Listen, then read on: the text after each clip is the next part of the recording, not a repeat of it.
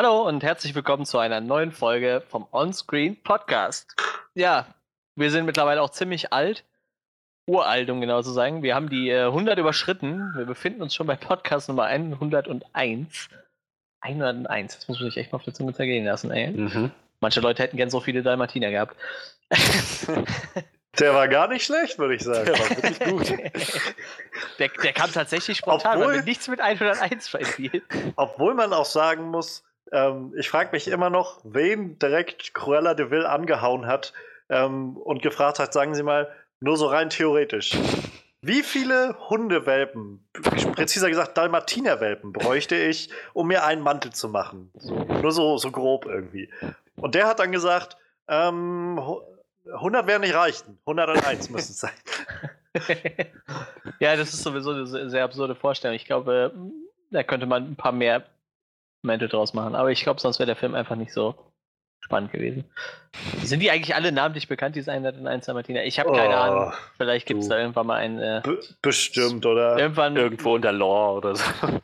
äh, äh, irgendwann gibt es ein Special zu den Namen der 101 Martina. Äh, Ich meine, in vielleicht. Star Wars hat doch auch irgendwie jeder Charakter, der auch nur einmal kurz irgendwo aufgetaucht ist ja, im ja. Hintergrund in den Originalfilmen, eine eigene äh, Backstory und einen Roman und was weiß ich. Ich wollte gerade Also, sagen, also da sind auch die Eltern und seine besten Freunde und seine Kinder und alles. Hat nicht sogar dieser, dieser Droide, der im ersten Teil, also in Episode 4, ähm, quasi, wo äh, der Stadt R2D2 genommen wird von den Sturmtrupplern. Und nur da kurz da ist. Ich glaube, der hat sogar eine Backstory, dass der eigentlich von der Macht dahin geleitet wurde, damit er halt Anstatt von R2D2 mitgenommen werden konnte oder irgendwie sowas. Ja, vermutlich ist dem so. Also. Und wenn es wenn es äh, bis jetzt noch keine Backstory gab, dann kam jetzt durch das Erwähnen dieses Charakters, hat jetzt irgendjemand gerade eine Backstory geschrieben in diesem Moment. Disney kriegt alles mit. Ja, wir, äh, wir beziehen auch regelmäßig unsere Checks von Disney, damit wir Ja. auch ja alle Filme loben. Auf jeden Fall. Ja, ja, naja, wir, wir, sind, wir sind eine von denen, die Star Wars-Fans immer wieder ankreiden. So von Disney gekauft. ja. Also eigentlich, eigentlich Übrigens- steht nur Herr Maus hinter uns und haut uns auf die Fresse, wenn wir das nicht nehmen. Übrigens, äh, wo wir gerade kurz dabei sind, ich weiß, wir, wir, wir sind noch gar nicht richtig angefangen, aber ähm, wo wir gerade bei, kurz bei Star Wars waren, ich, ich fand es nur einfach so schön, als ich das gelesen habe, nachdem äh, der große Protest ja losging und so weiter und bla bla und dann äh, es hieß so von wegen, ja, Disney wird schon sehen, was sie davon haben. Mittlerweile ist äh, The Last Jedi die bestverkaufteste Blu-ray des Jahres, also Oh Mann. wollte ich nur mal so einwerfen. Ja, im Endeffekt kaufen die Leute es dann doch, weil Star Wars draufsteht. Ich meine, die Leute kaufen auch Cornflakes, Brotdosen, äh, Trivial Pursuit, äh, Mau Mau Spiele, ist egal, wenn Star Wars draufsteht, wird es gekauft. Beziehungsweise, ich glaube, vielleicht waren es auch einfach nicht so viele Leute, die, äh, die dafür zuständig waren für den Aufschrei, dass das ja alles so schlimm ist. Irgendwie. Ja, oder das, keine Ahnung. Aber äh, auf so Leuten wird dann gerne rumgeritten, also die werden dann auch gerne in den Vordergrund gerückt. Naja. ich. So, dass heute der Boykott nicht funktioniert. Genau. Ja, so sieht das aus, aber heute dreht sich hier nichts um Star Wars eigentlich. Wir könnten noch eine lustige Story zu Synchronsprechern erzählen, aber vielleicht auch ein andermal. äh, Erst nach zwölf. Vielleicht passt es an einer anderen Stelle besser. Genau. Aber heute ähm, dreht sich alles um ein anderes Franchise. Ähm, wie ihr vielleicht gehört habt, äh, wir sind hier in normaler Besetzung. Äh, unser äh, Chef vom Dienst, Johannes, ist wieder da. Yo. Und unser äh, Talking Head on Walking Dead, Frederik, ist natürlich auch da. Moinsen. Da hat sich auch nach äh, 101 Episoden nichts dran geändert. Ach, ich- ich 1000 wusste nicht, dass mein. Ausstieg aus, der, aus, aus dem Podcast schon so hoch gehandelt wurde. Ja, die Leute haben alle schon geschrieben, wann steigt eigentlich dieser Frederik aus. Die Wetten laufen noch. Das hat natürlich niemand, hoffe ich, glaube ich, denke ich. Ja, ähm, tatsächlich geht es diese Woche bei uns nicht um Star Wars, auch wenn man das meinen könnte, sondern diese Woche geht es äh, eher um Predator. Wir, wir machen uns langsam schon warm, denn nächste Woche, beziehungsweise kommenden Donnerstag, startet The Predator oder wie er bei uns heißt, Predator Upgrade. Ich hasse diesen Namen. Mhm. ähm, startet am Donnerstag bei uns in den Kinos und da haben wir uns gedacht, diese Woche läuft eh nichts, was uns so interessiert, also nehmen wir uns noch mal Zeit für einen, einen Klassiker und äh, haben uns den ersten Predator da vorgenommen und äh, deshalb wird äh, unsere, unsere heutige Review unter dem Thema It's a Classic laufen und es wird äh, Predator 1 sein. Aber be bevor wir da hinkommen, äh, gibt es natürlich auch wieder eine Ladung News. Wie immer passend zum Thema, weil wir schon Predator hatten, gab es auch einen neuen Trailer für Predator Upgrade. Äh, es gab ein paar Fotos von den Charakteren aus Captain Marvel. Da wollen wir drüber sprechen. Und wir wollen über das Casting von Henry Cavill als Geralt. Geralt, wie heißt er? Geralt von Riva? Ja, auf Geralt, Deutsch heißt der Geralt von Riva. Ja. Genau, aus dem Witcher-Roman thematisieren. Netflix hat ihn wohl jetzt als Geralt gecastet. Ähm, des Weiteren hat sich äh, Johannes ins Kino gewagt die Woche und hat sich Black Clansman angeguckt und wird uns dazu noch ein kleines Flashlight geben. Aber bevor es losgeht, geben wir euch natürlich noch die Timecodes. Äh, wie immer starten wir jetzt mit den Highlights der Woche. Die starten sofort und danach kommt dann das Flashlight zu Black Clansman und das startet bei. Eine Stunde, 20 Minuten und 58 Sekunden. Und danach gehen wir dann direkt rüber in unsere It's a Classic Review von Predator. Diese startet dann bei. Eine Stunde, 38 Minuten und 25 Sekunden. So, ja, und dann würde ich sagen, dann verlieren wir nicht lange Zeit. Dann starten wir doch mal direkt mit den Highlights der Woche. Highlights der Woche. So, ja, drei Highlights der Woche. Ähm, ich würde fast sagen, da Johannes auch gleich noch eine äh, Flashlight macht, sollte vielleicht Johannes mit seinem Thema anfangen. Dann hat er dazwischen ein bisschen Pause, wo er nicht so viel sagen muss. Ich sag danach mich gar nichts mehr. Gar Alle nichts. am Arsch lecken. Gar Cavill, wer ist das? Erzählt doch eh nur, ob er einen Schnurrbart hat oder nicht. Predator habe ich noch nie gehört. Ich weiß gar nicht, was es sein soll. Ähm, ja, ich habe mir ähm, rausgesucht, bei all dem, was wir jetzt so hatten an News in den letzten, naja, schon fast zwei Wochen, ähm, seit wir das letzte Mal die News hatten. Ähm, ja, gab es jetzt letzte Woche den Moment, dass, äh, dass Brie Larson auf Twitter äh, Entertainment Weekly, die, die Zeitschrift, quasi den Account von der Zeitschrift angeschrieben hat und meinte, hey, wanna break the Internet tomorrow? ähm, letztendlich war es halt der, der, der erste Teaser darauf, dass dann die, äh, die ersten Fotos von Captain Marvel veröffentlicht werden, die ersten offiziellen Fotos. Wir hatten ja schon mal vor einigen Monaten, als halt die Dreharbeiten waren, so ein paar äh, unoffizielle Fotos von hinter den Kameras sozusagen, wo dann so die Kostüme noch nicht nachbearbeitet waren und so weiter. Und da gab es schon den Aufschrei, oh, das ist ein grünes Kostüm, was soll denn das? So, die sieht doch ganz anders aus. Und Leute, wartet doch erstmal ab, bis irgendwas da ist, so, bevor man sich drüber aufregt. Und naja, jetzt haben wir auf jeden Fall äh, die ersten offiziellen Bilder bekommen von Captain Marvel. Mal schauen, ich glaube, im Laufe des Septembers soll noch der erste Trailer kommen. Spätestens, glaube ich, dann im Oktober, irgendwie so. Auf jeden Fall in den nächsten paar Wochen. Und äh, auch ein paar Informationen bekommen zum, zum Film, zur, ja, zur Prämisse so ungefähr. Ähm, ja, was wir auf jeden Fall schon im Vorfeld wussten, war ja, dass das Ganze in den 90ern spielen wird. Ähm, es gibt so ein paar Fotos, die das so ein bisschen hergeben, wenn man sie sieht in so einer, so einer Fashion-Lederjacke mit einem Nine-Inch-Nails-T-Shirt an äh, oder sowas. Das, das deutet dann schon auf 90er hin so ein bisschen.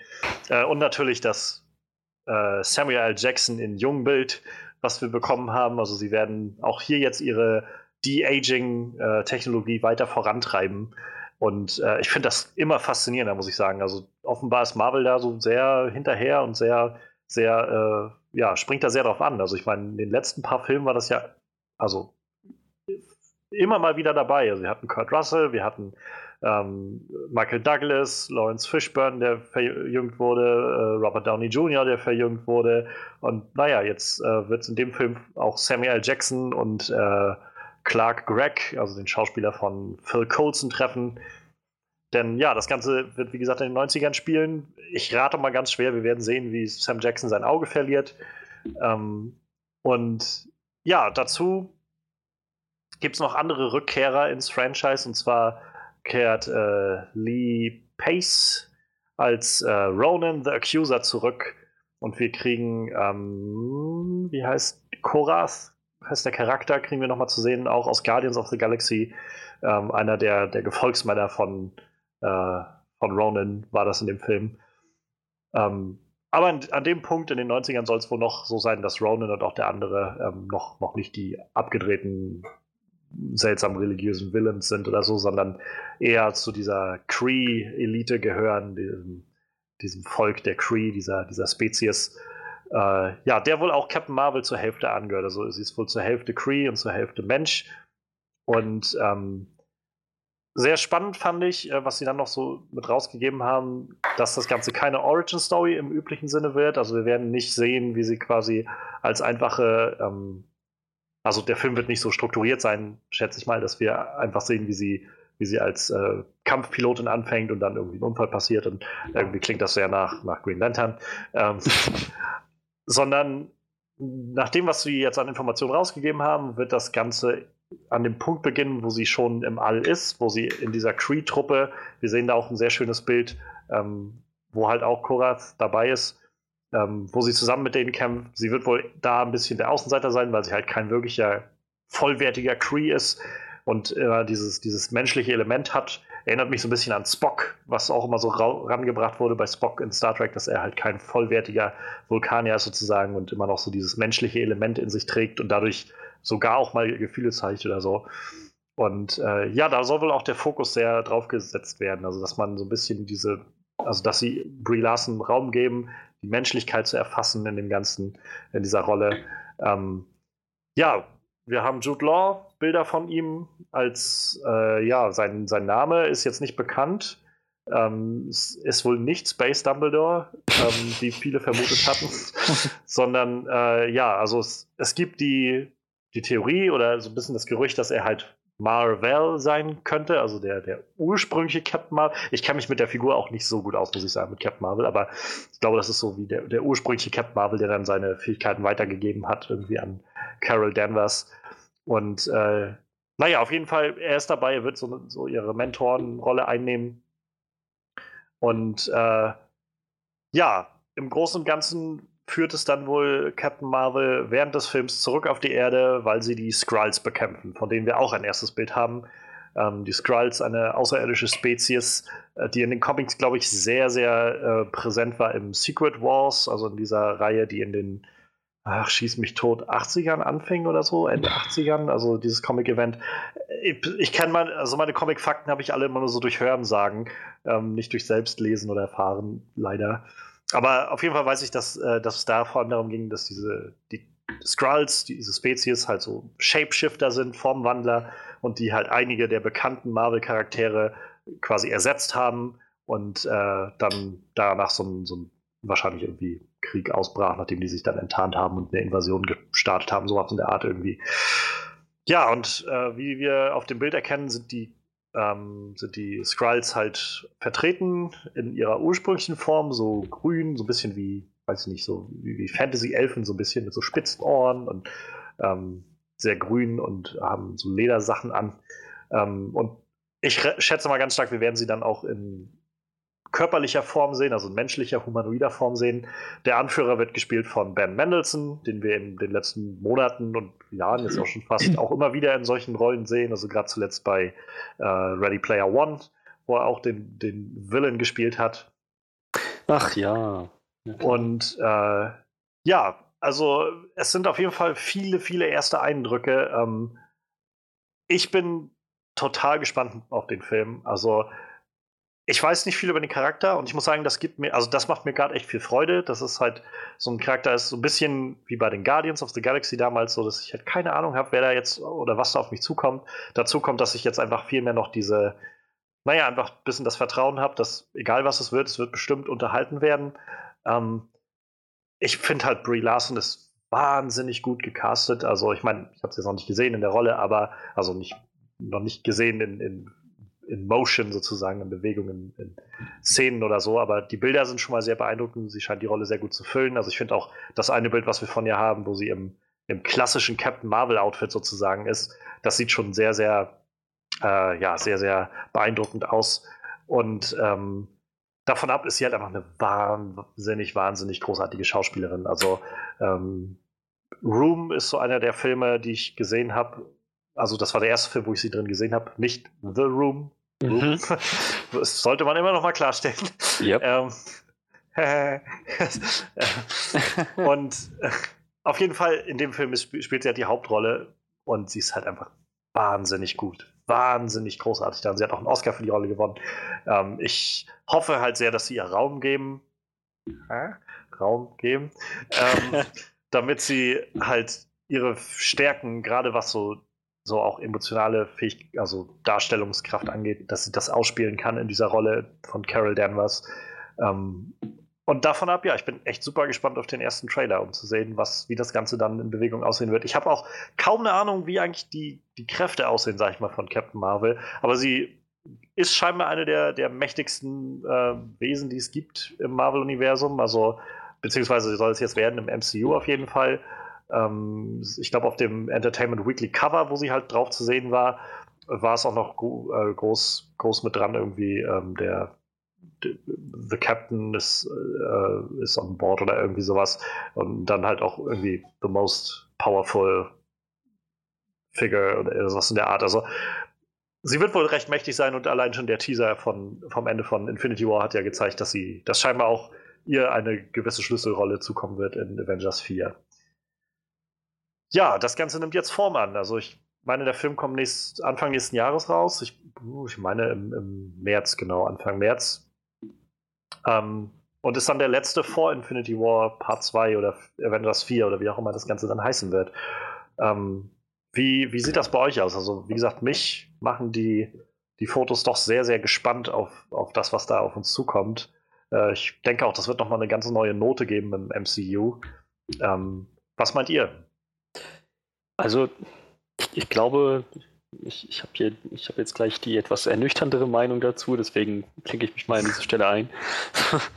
ähm, der einzige Grund, warum ich Captain Marvel sehen werde, ist, dass ich weiß, sie wird in Infinity War Teil 2 eine Schlüsselrolle spielen, wie du gerade meintest. Und dass es wahrscheinlich wichtig ist zu wissen, was sie kann und wer sie ist, um dann, naja, irgendwie nachzuvollziehen, nachvollziehen zu können, was sie da macht und warum sie das macht, warum sie es überhaupt kann das ist der einzige Grund, warum ich mir Captain Marvel anschauen werde. Ansonsten interessiert mich dieser Film eigentlich überhaupt nicht. Und jetzt, wo ich die Bilder gesehen habe, ist mir noch eine andere Sache klar geworden. In dem Zusammenhang auch eine recht wichtige Sache. Irgendwie habe ich nicht so mehr das Interesse am MCU allgemein. Ich glaube, Captain Marvel und dann Infinity War 2, das wären die nächsten, das wären die gut möglich, dass es die letzten beiden Marvel-Filme sind, die ich gucke, weil langsam bin ich irgendwie fertig mit dem MCU. Nicht, weil es schlecht ist oder so, sondern ähm, naja, weil es irgendwie inhaltlich jetzt langsam an den Höhepunkt erreicht und ich nicht das Gefühl habe, dass da noch viel Neues kommt. Vielleicht überrascht mich Captain Marvel völlig und ich habe dann das Gefühl, wow. Aber ich glaube, du bist da tatsächlich nicht der Einzige, der der Meinung ist. Ich glaube sogar, dass Marvel selber an dem Punkt angelangt ist. Und deshalb weiß man ja auch, glaube ich, noch nicht so genau, was halt nach Avengers 4 kommt. Ne? Das ist es mal, halt. Da wird halt diese Neuausrichtung kommen, weil halt wahrscheinlich du nicht der Einzige bist, der, diese, der denkt, okay, langsam ist so der Zenit erreicht von dem Universum und man müsste jetzt mal irgendwie was Neues bringen. Ja, ich meine, es ist ja, glaube ich, so ziemlich das, was, ähm, was in Comicbüchern auch eigentlich regelmäßig passiert, mhm. oder? Also es gibt doch fast alle, also regelmäßig alle fünf oder zehn Jahre oder so gibt es doch immer diesen diesen Moment, wo irgendwie ja, das so Universum viel zu komplex ja, ja. geworden ist, viel zu groß und umfassend und dann einfach so, so, so irgend so ein Event kommt, halt, weiß ich, Secret Wars oder, oder ähm, weiß ich, im, im äh, DC-Universum war das doch jetzt halt dieses New 52-Ding, wo sie halt ja, und jetzt ja schon wieder was alles Neues, nochmal ne? geresettet haben und gesagt haben, okay, wir fangen äh, Clean Slate und fangen nochmal irgendwie neu an. Also ähm, ja, naja, aber heißt das, du würdest, du würdest nicht Spider-Man Far From Home dir angucken? Das zählt schon gar nicht mehr so sehr als MCU-Film. Das ist ein Spider-Man-Film. Da ist, da ist Sony noch größtenteils mit drin. Und, aber so ein, so ein reiner Marvel-Film, was, was, ist, was steht an nach Infinity War 2? Weiß man das schon? Ähm, also ich glaube offiziell halt Far From Home. Ähm, Guardians, Guardians 3 ist halt erstmal auf Eis. Der wäre, glaube ich, sonst gewesen. Würde mich auch nicht interessieren. Ähm, ich weiß, ich glaube, offiziell noch nichts weiter bekannt gegeben, meine ich. Also sie haben, glaube ich, noch Slates schon mal rausgegeben, wann was kommt, aber noch nichts gesagt, was dann genau kommt, meine ich. Also sie müssten schon was wirklich Frisches und was wirklich gut Funktionierendes bringen. Denn das, was wir bisher hatten, immer so die, naja, ein Solo-Film über einen Superhelden und dann der nächste über den nächsten Superhelden. So, alles schön und gut, aber davon habe ich, glaube ich, langsam genug gesehen und reizt mich nicht mehr. Daher, ja, entweder kommen sie jetzt dann tatsächlich nach Infinity War 2 mit ganz frischen und neuen Ideen, die wieder so Lightning in a Bottle alles, alles vom Hocker reißen. Oder sie schaffen das nicht. Und dann, naja, bin ich halt fertig mit dem MCU. Aber wir waren, noch, wir waren noch bei Captain Marvel. Ich denke mal, also wie gesagt, den Film schaue ich mir auf jeden Fall noch an. Aber ich habe jetzt nicht nach diesen Bildern irgendwie das Gefühl, dass ich jetzt mehr oder mehr gehypt bin für den Film. Das ist genau das, derselbe Grund wie zuvor. Ich schaue mir den an, weil ich denke, dass ich das brauchen werde für Infinity War 2. Auf den freue ich mich. Ist auch cleveres Marketing eigentlich, dass man so Leute dann in die nächsten Filme kriegt. ja, man, man zwingt Leute so quasi in, in, in Captain Marvel, mehr oder weniger. Aber vielleicht ähm, muss man das dazu sagen, vielleicht wird auch anderen Leuten jetzt in diesem Moment bewusst, hm, eigentlich ist mir Captain Marvel völlig egal. diese Set-Fotos tankieren mich kein bisschen. Ich muss eigentlich nur gucken wegen Infinity War und dann so diese, diese Erleuchtung haben und feststellen, ich bin fertig mit Marvel. Vielleicht haben sich damit doch keinen großen Gefallen getan. Also die Reaktionen, die ich gesehen habe, waren bisher eigentlich sehr, sehr positiv. Also ich glaube, viele freuen sich halt auf den ersten vollwertigen sozusagen Solo-Film mit einer weiblichen, äh, weiblichen Heldin irgendwie im Marvel-Universum. Ähm, einige haben, sehr schön, so einige DC-Fans haben angefangen mit so, für mich gibt es einen echten Captain Marvel und das ist nicht das. Ja, ja. und dann, ja, also, ist ein bisschen, naja. Ähm, also, ich kann, ich kann, glaube ich, verstehen, dass man einfach vielleicht so ein bisschen müde wird, irgendwie dieser ganzen, der ganzen Filme, so, sag ich mal. Ähm, ich sag mal so, für mich haben die jetzt auch nicht mehr den, den, den Event-Charakter, sag ich mal, den, den sie noch vor ein paar Jahren hatten. Also, ähm, aber ich weiß halt nach, also ich, oder ich sag mal so, bisher muss mich das MCU halt noch enttäuschen, insofern, dass ich halt ähm, keine, keine wirkliche Freude an dem Film hätte oder so, wenn ich da reingehe, wenn ich mir den angeguckt hätte. Und ähm, ja, also ich glaube, solange das halt da ist und solange ich merke, irgendwie so oder so, ich habe irgendwie eine, eine interessante Geschichte gesehen mit irgendwie interessanten Charakteren und unterhaltsame unterhaltsam bei zwei, zweieinhalb Stunden oder sowas gehabt, dann, dann werde ich mir die wahrscheinlich angucken, wenn ich die Möglichkeit habe. Und wie gesagt, Captain Marvel ist halt einfach, gerade durch Brie Larson interessiert mich das doch sehr. Also ich bin echt gespannt, was sie sich da, was sie sich da ausdenken. Manuel, so, was meinst du? Soll, soll ich gerade mal raushauen, was ihre Fähigkeiten sind? Interessiert das einen? Also mich interessiert's, aber eigentlich würde ich mich auch gerne überraschen lassen. Ja, nee, dann sage ich nichts. Ist okay. Ist ja okay. Meinetwegen nicht. Nö, dann, dann lassen, lassen wir es stehen. Es ist auf jeden Fall eine Menge. Ähm, ja, also Captain Marvel ist bei mir so ein bisschen wie Ant-Man. Interessiert mich ver vermutlich so lange nicht, bis ich es gesehen habe.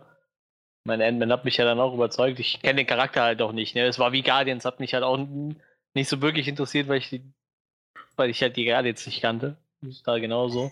Ein bisschen Sorgen machen mir halt diese elfenähnlichen Viecher, die da am Strand rumturnen. Das erinnert mich ein bisschen an äh, das erinnert mich ein bisschen an, an uh, Tor 2, was für mich immer noch der schlimmste Film im, im MCU ist.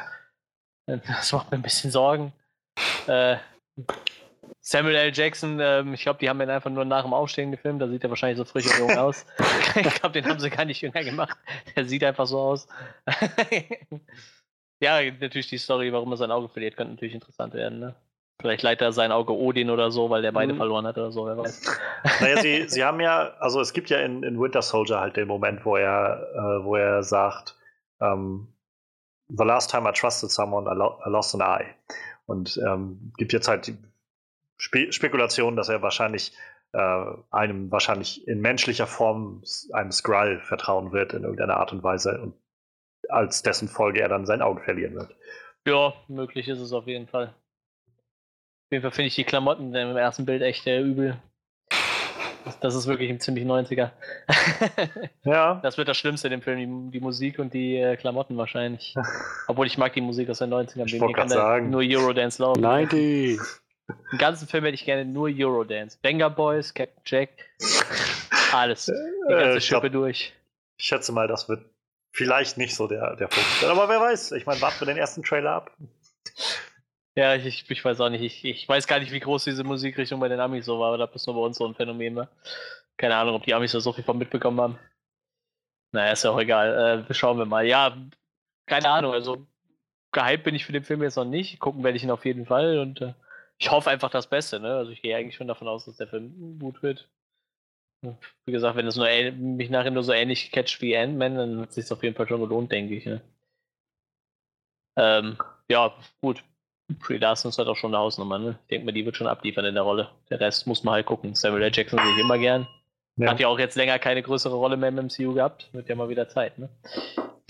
Ja, definitiv. Also, Ich Ähm. denke mal, er lässt sich das auch nicht nehmen, in Avengers 4 nochmal eine relativ eine etwas größere Rolle zu spielen. Ich meine, er ist Samuel wahrscheinlich, Jackson.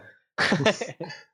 Also, ähm, Ja, eigentlich kann nicht Brie Larson das Universum retten. Eigentlich kann nur Sam Jackson das Universum retten. Sind wir doch mal ehrlich, wer sonst, wenn nicht Sam Jackson? Zur Not zieht halt ein Lila das Laserschwert raus und bekämpft äh, Schlangen auf dem Flugzeug oder so. Und sagt Naja. dabei Motherfucker und Fuck den ganzen Film. so stelle ich mir einen guten Sam Jackson-Film vor. ja, Nein, wie gesagt, keine Ahnung. Ich, äh, ich, ich warte da erstmal ab. Ich warte mal auf den ersten Trailer. Der ist ja dann wahrscheinlich auch nicht mehr so weit weg und jetzt schauen wir mal. Wie gesagt, ich kenne halt Captain Marvel auch gar nicht, sagt mir überhaupt nichts. Ja. Ähm, interessant ist halt, also was ich noch interessant fand, Brie Larson hat halt zum Beispiel auch gesagt, ähm, nachdem jetzt auch die Fotos rauskamen und so ein bisschen Interview im äh, also Entertainment Weekly war, ähm, dass sie lange tatsächlich mit der Entscheidung gehadert hat, ob sie das machen soll oder nicht. Und dass sie lange erst, also darüber nachgedacht hat, es halt eben nicht zu machen. Ähm, es klang ähnlich wie, die, äh, wie das, was Chris Evans schon immer mal wieder gesagt hat, kurz bevor er halt die Rolle von Cap angenommen hat, dass, ähm, ja, dass er halt einfach, naja, so ein bisschen, so ein bisschen die Angst hatte, dass er dann danach einfach festgesetzt ist auf diese Rolle, dass er jetzt auch einfach, ich meine, das ist ja auch nochmal ein Vertrag, der dich dann meistens für, äh, guck dir Captain America an, jetzt irgendwie auch schon acht, neun Jahre da drin hängt irgendwie Naja. ähm, dass er ab einem gewissen, also so ein bisschen die Angst hat, naja, was ist, wenn ich jetzt da drin festhänge irgendwie? Ähm, was ist, wenn ich, na gut, dann kann man es machen wie Dave Batista jetzt und einfach an jeder möglichen Stelle immer wieder raushauen, dass man eigentlich nicht mit Disney zusammenarbeiten will und ähm, naja, und, und naja, was, was ist, wenn, wenn die Filme halt dann vielleicht auch nicht so gut werden, wie man sich das erhofft oder so? Und gerade Brie Larson ist jemand, der ähm, die, die viel einfach auch in Indie-Filmen irgendwie sich zu Hause gefühlt hat, viel halt diese kleinen Rollen gerne mit, mit, mit Leben gefüllt hat, ähm, diese persönlichen Geschichten. Und naja, ich kann mir vorstellen, dass dann auch so ein, dieses Big-Budget-Ding so ein bisschen abschreckt. Aber naja, aber ähm, sie hat es gemacht und ich bin, ich bin echt gespannt. Also es sieht halt sehr gut aus. Ähm, was mich jetzt mal interessieren würde, ähm, du meinst jetzt, du bist dann so ziemlich durchgefühlt mit dem MCU, also äh, generell mit dem MCU oder äh, mit, mit, mit Comicbuchfilmen oder erstmal nur mit dem MCU? Erstmal nur mit dem MCU tatsächlich, weil, naja, vom, vom DCEU, auch wenn das immer noch nicht der offizielle Titel ist, ähm, haben wir bisher noch bei weitem nicht so viel gesehen wie vom MCU und ich denke, da ist vielleicht noch ein bisschen Potenzial, was ausgeschöpft werden kann. Und naja, was Fox jetzt macht, das, ähm, ich denke, das, das, das interessiert mich auch noch. So, das, da bin ich, da bin ich schon noch irgendwie gefixt. Das schaue ich mir an. Wenn ich merke, dass, oder wenn ich sehe, dass mir das überhaupt nicht gefällt, so, dann wird sich das, glaube ich, auch recht schnell erledigt haben. Dann wird dieses, diese MCU-Fatigue tatsächlich zu so einer Superhero-Fatigue bei mir, glaube ich. Aber erstmal ist es nur Marvel. Also MCU Marvel.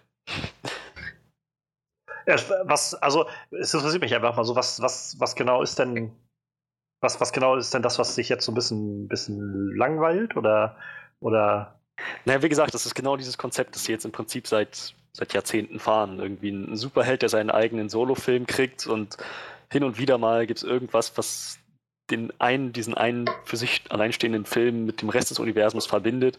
Und naja, letzten Endes ändert sich nicht viel am Ton, es ändert sich nicht viel an den Villains, es ändert sich nicht viel an der Charakterentwicklung. Es ist meistens irgendwie doch recht vorhersehbar. Und naja, also das funktioniert halt nur eine begrenzte Zeit für mich. naja, aber ich meine, also ja, ich, verstehe, aber ist das nicht dasselbe, was wir irgendwie im, im DC-Universum sehen? Also einzelne Heldenfilme, die irgendwie dann zu einem immer mal wieder zusammenlaufen und Ja, bloß DC hat einen anderen Ton und äh, man, man kann sagen, was man will über die Qualität der Filme. Sie sind jedes Mal irgendwie auf ihre eigene Weise sehr unterhaltsam. Schlecht unterhaltsam in der Regel, aber manchmal, man, manchmal auch gut. Ich muss dazu sagen, Wonder Woman, das hatte ich auch, glaube ich, damals im Podcast gesagt, Wonder Woman war gut, aber Wonder Woman hatte sehr viel von einem Marvel-Film. Und aus den Socken gehauen hat er mich jetzt nicht.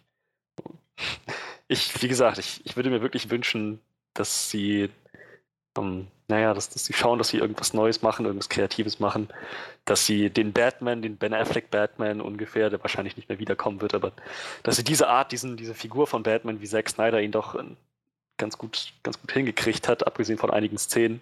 Denken wir mal nur an die, an die, an die Lagerhaus-Szene. Diesen Batman, den würde ich gerne in einem Solofilm nochmal sehen. In einer Story, die sich wirklich um ihn dreht. Irgendwie, halt vielleicht Batman Year One oder so, obwohl das auch noch Pläne sind, die jetzt in den Sternen stehen mittlerweile. Aber ähm, sowas, daran wäre ich auf jeden Fall noch interessiert. Das wäre was, was wir so noch nicht gesehen haben. Im Prinzip The Dark Knight, nur comiclastiger. Da hätte ich schon Lust drauf. Ah, okay. Ja, dann, dann bin ich gespannt, was sich in den nächsten Jahren so tut und wo wir vielleicht in einem Jahr stehen oder so. Ich glaube, das sind wir wahrscheinlich alle. In einem Jahr ist ja dann äh, Dings auch durchgelaufen. Ähm, also äh, äh, Avengers 4 und ich glaube Far From Home müsste auch schon durch sein. Und wer weiß, was mit dem Venom-Universum wird. Also, Richtig, ja, das ist, das ist, das ist auch was Neues. Ja, aber bevor wir jetzt jedes mögliche Universum, was noch kommt, durchbrechen, äh, werde ich jetzt einfach mal das Thema langsam beenden. Ja. Weil wir sind irgendwie schon 20 Minuten an einem Thema dran und äh, wir müssen noch weiterkommen, wir haben noch viel zu tun. Gut, Ja. dass ich heute raus bin, da kann ich mir sowas rausnehmen. Nein, Quatsch. Also, äh, wie gesagt, äh, ich, ich, ich denke, interessant wird der Film alle Male, aber ich bin gespannt. Aber wie wir schon gehört haben, Freddy ist äh, noch. Freddy ist, glaube ich, noch am, am interessiertesten, wo es hingeht, glaube ich. Klingt auf jeden Fall so. Sonst steigt er irgendwann aus. Dann sagt er, macht doch Freddy einen scheiß Podcast alleine. die ist auf Identitätssuche. bei Marvel, aber nicht bei sich selbst. Marvel, das, das ist, worum es eigentlich geht. Ich meine, geht es nicht, geht es nicht bei uns allen um Marvel? Gut, ja, so viel zum Thema äh, Captain Marvel. Wie gesagt, die Bilder ähm, könnt ihr euch unter anderem bei Collider angucken. Wer hat das Original Post gemacht? Entertainment Weekly oder wer war das? Genau, Entertainment Weekly war quasi die, die Zeitschrift, die Ja. Ja, also das- die, Fo die Fotos gibt es auf jeden Fall bei Collider zu sehen, wer da Interesse dran hat. Auf jeden Fall finde ich dieses Outfit äh, relativ spannend von ihr. Es wirkt relativ schlicht, erinnert mich irgendwie ein bisschen an Captain America, habe ich so das Gefühl. Optisch. Naja, aber die, Captains. die Captains, die haben alle so ein, so ein Captain-mäßiges Outfit. Gut. So, so viel dazu. Ähm, da Freddy jetzt gerade schon so viel erzählt hat, äh, nehme ich mal mein Thema als nächstes und äh, gut, das ist dann natürlich der äh, Pre neue Predator Upgrade Trailer. Das ist zum Glück nichts, wo Freddy irgendeine Meinung zu hat oder so. Zu sagen Da. Fre Freddy wird ja jetzt gar nichts zu sagen. Das Problem ist, Freddy wird zu allem was Freddy sagen, hält aber jetzt die Fresse. genau. Ja, ähm, es, es gab noch einen finalen Predator-Trailer. Bisschen komisch, weil der Film eigentlich ja nächste Woche schon in die Kinos kommt. Also der ist jetzt auch schon eineinhalb Wochen alt, so. Ach stimmt, ja gut, wir haben ja eine Woche ausgelassen. Ich vergaß. Ist der Film bei den wir Amis nicht wir sogar schon raus? verurteilen. Ist, ja gut, aber selbst das ist schon relativ spät, ne? Aber ist ja, Ja, auch schon. egal. Wir haben auf jeden Fall noch mal einen Trailer mit sehr vielen neuen Szenen bekommen, tatsächlich. Äh, mit einem mutantischen Riesen-Predator. Ich habe keine Ahnung, wie die das erklären wollen, warum der so riesig ist, ne? Selbst, selbst die Elder Predators sind eigentlich nicht so riesig. Aber keine Ahnung, ist bei denen wahrscheinlich genauso wie bei allen anderen auch so. Diese 8 Millionen Comics und, und Romane, die es schon gibt, da wird wahrscheinlich auch einfach drauf geschissen, wie bei Star Wars. Ähm, Und das ist gut so, wenn du mich fragst. Ja, es kommt halt, ja gut, ma manchmal engt einen das, glaube ich, schon ein, aber ähm, nun gut, ähm, ja, ich, ich äh, weiß nicht, ich bin da ein bisschen zwiegespalten jetzt. So, ich, äh, ich werde den Film auf jeden Fall gucken und hoffe auch, dass er gut ist, aber ich, boah, der, der Trailer der hat mich irgendwie ein bisschen, bisschen, bisschen, äh, hat meine Meinung eher so ein bisschen ins Negative gestürzt. Also zum einen war der mir irgendwie zu gezwungen lustig. Irgendwie, als wäre es so ein Film voll mit Macho-Arschlöchern, die sich mit äh, die ganze Zeit dumm, selber dumme Sprüche um die Ohren hauen und dabei reinweise vom Predator ab, abgeburkst werden. Ich Du meine, beschreibst gerade den ersten Predator-Film. ja, ganz genau, ich mir auch grad gedacht. aber, die, aber der war nicht so übertrieben lustig. Also jetzt ist es eher so, als hättest du da so Teenies, obwohl es keine Teenies sind. Weißt du, so eine komische Art von Humor, die eigentlich nicht reinpasst und irgendwie unangebracht wird. Ich weiß es nicht. Auf jeden Fall, ich fand den Trailer echt ein bisschen komisch. Und ich, ich habe halt keine Ahnung, was dieser Riesenpredator soll. Bei dem einfach, der einfach, wenn er seinen Bumerang da wirft oder was, Leute zweiteilt. Und ich meine, ich stehe ja total auf Splatter so, aber wegen mir können da die ganze Zeit Leute auseinanderfetzen, aber ich habe keine Ahnung, ob mir das gefällt mit diesem Riesenpredator. Ich finde das irgendwie ein bisschen komisch. Der Oberpredator. Der ja jetzt scheinbar im ersten Teil sah es ja so aus, als kämpft er gegen die anderen Predators. Jetzt sah es irgendwie so aus, als käme er mit den anderen Predator zusammen dahin. Ich bin mir da nicht so sicher, was der Kann ja sein, dass die zusammen dahin kommen, aber das nicht so wollten und sich dann gegenseitig wegbetteln, wer jetzt das, das Jagdterritorium für sich dann, Du beanspruchen meinst, darf. das wird dann quasi eher so ein Predator versus Predator? Wo halt eigentlich Nicht nur ich Alien- wird, ich, ich schließe nicht aus, dass es ein Predator versus Predator versus Menschen wird. Wobei die Menschen richtig ordentlich den kürzeren ziehen. Ja, ich meine, das ist wäre eigentlich löblich. Ich mag das eigentlich ganz gerne, wenn die Menschen den kürzeren ziehen.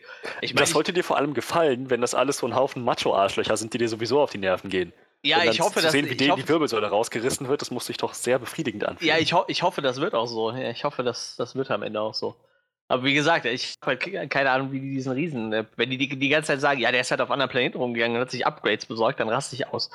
Weil durch diese Upgrades wird er nicht riesengroß. Naja, das kann mir keiner also- erzählen.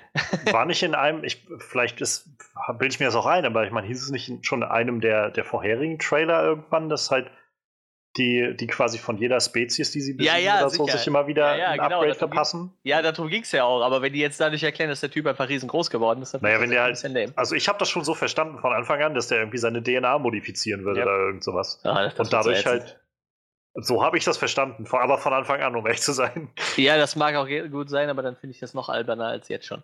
Und dann macht mir das alles noch weniger Hoffnung auf den Film, tatsächlich. Vielleicht wird es auch so ein Alien vs. Predator. Die Story ist mir nachher vollkommen egal und ich will nur sehen, wie sich Leute gegenseitig auf die Schnauze hauen. Dann ist es auch okay, aber Ich glaube, da wird man auf die Kosten kommen, oder? Ich meine, ja, ich, ich hoffe es. Ich denke es auch tatsächlich und ich hoffe es. Ich glaube, der hat ja jetzt ein starkes R-Rating hat er gekriegt, glaube ich, ne? Bei den Amis. Also ich glaube, er ist äh, R-Rating in Amerika, aber ich glaube, bei uns ist er ab 16. meine ich. Boah, das ist ja schon, das wäre schon eklig. Das, ich meine, so in der Art. Aber ich, ich meine, jetzt auch in den letzten Wochen gab es auch immer mal wieder so Berichte und Gerüchte, dass halt die Produktion des Films jetzt nicht so einfach war, weil das Studio wohl viel mitgeredet hat bei dem, was Shane Black da ge gemacht hat in dem Film. Aber ja, Weshalb das es ja auch so einige- FSK 16. Weshalb es ja dann auch so einige Reshoots gab. Und also Reshoots sind per se nicht was Schlechtes, aber ähm, das war wohl der Grund, warum sie halt nochmal einige Dinge neu gedreht haben. Ähm, ja, welches Studio ist das noch gleich? Fox. Fox. Ja. Fox. Was hat denn äh, Shane Black so gemacht, außer in Predator 1 mitgespielt? The Nice Guys, drei, ja, okay, Kiss, Kiss, Man 3, Bang ja. Bang. Gut, der, hat, der ist halt äh, vor allem ein richtig genialer Writer. Also, äh, und das ist tatsächlich auch das, was mich noch am ehesten anspricht in dem Trailer. Also dieser, dieser Humor, der da irgendwo drin steht. Das ist halt einfach, das wirkt auf mich halt wie Shane Blacks Writing. Also wenn ich so an Nice Guys zurückdenke, Kiss Kiss Bang Bang hat so genau dasselbe Feeling irgendwie von, von, den, von den scharfen Dialogen irgendwie und ähm, von so den Quips und, und One-Linern, die so von einer Seite zur anderen kommen. Ähm, davon ab, ich, ich weiß nicht. Also, so generell, ich, also, ich habe generell einfach, glaube ich, keine hohen Erwartungen an, an Predator-Filme, sag ich mal so. Also, für mich ist die, die, äh, weiß ich nicht, der, der Rekord von den, äh, den Predator-Filmen so lala, finde ich persönlich. Ähm, ich glaube, es wird halt darauf hinauslaufen, dass es einfach um so ein Monster-Bashing geht in dem Film. Und äh, das ist auch irgendwie okay. Aber ich, ich, ich bin einfach noch skeptisch, wie das Ganze letztendlich zusammenkommen soll, weil in dem Trailer war jetzt zum Beispiel nichts zu sehen von der ganzen Geschichte mit dem Jungen, die wir in den anderen Trailern gesehen haben, wo ich immer noch nicht so recht weiß, wie das alles zusammenkommen soll in dem Film, dass da irgendwie dieser Junge dann noch dabei ist und äh, irgendwie damit rummischt, finde ich, weiß ich nicht, irgendwie wirkt das ein bisschen seltsam.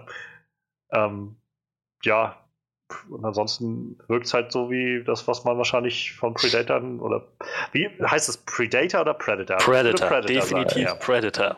Ja, ja. Ähm, Das, da sagt Manuel einfach ja. ja weil es stimmt, aber mein Englisch ist schlecht.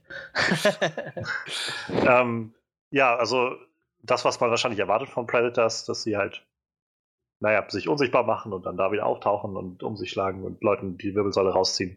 So, diese Ja, genau. ganzen Sachen.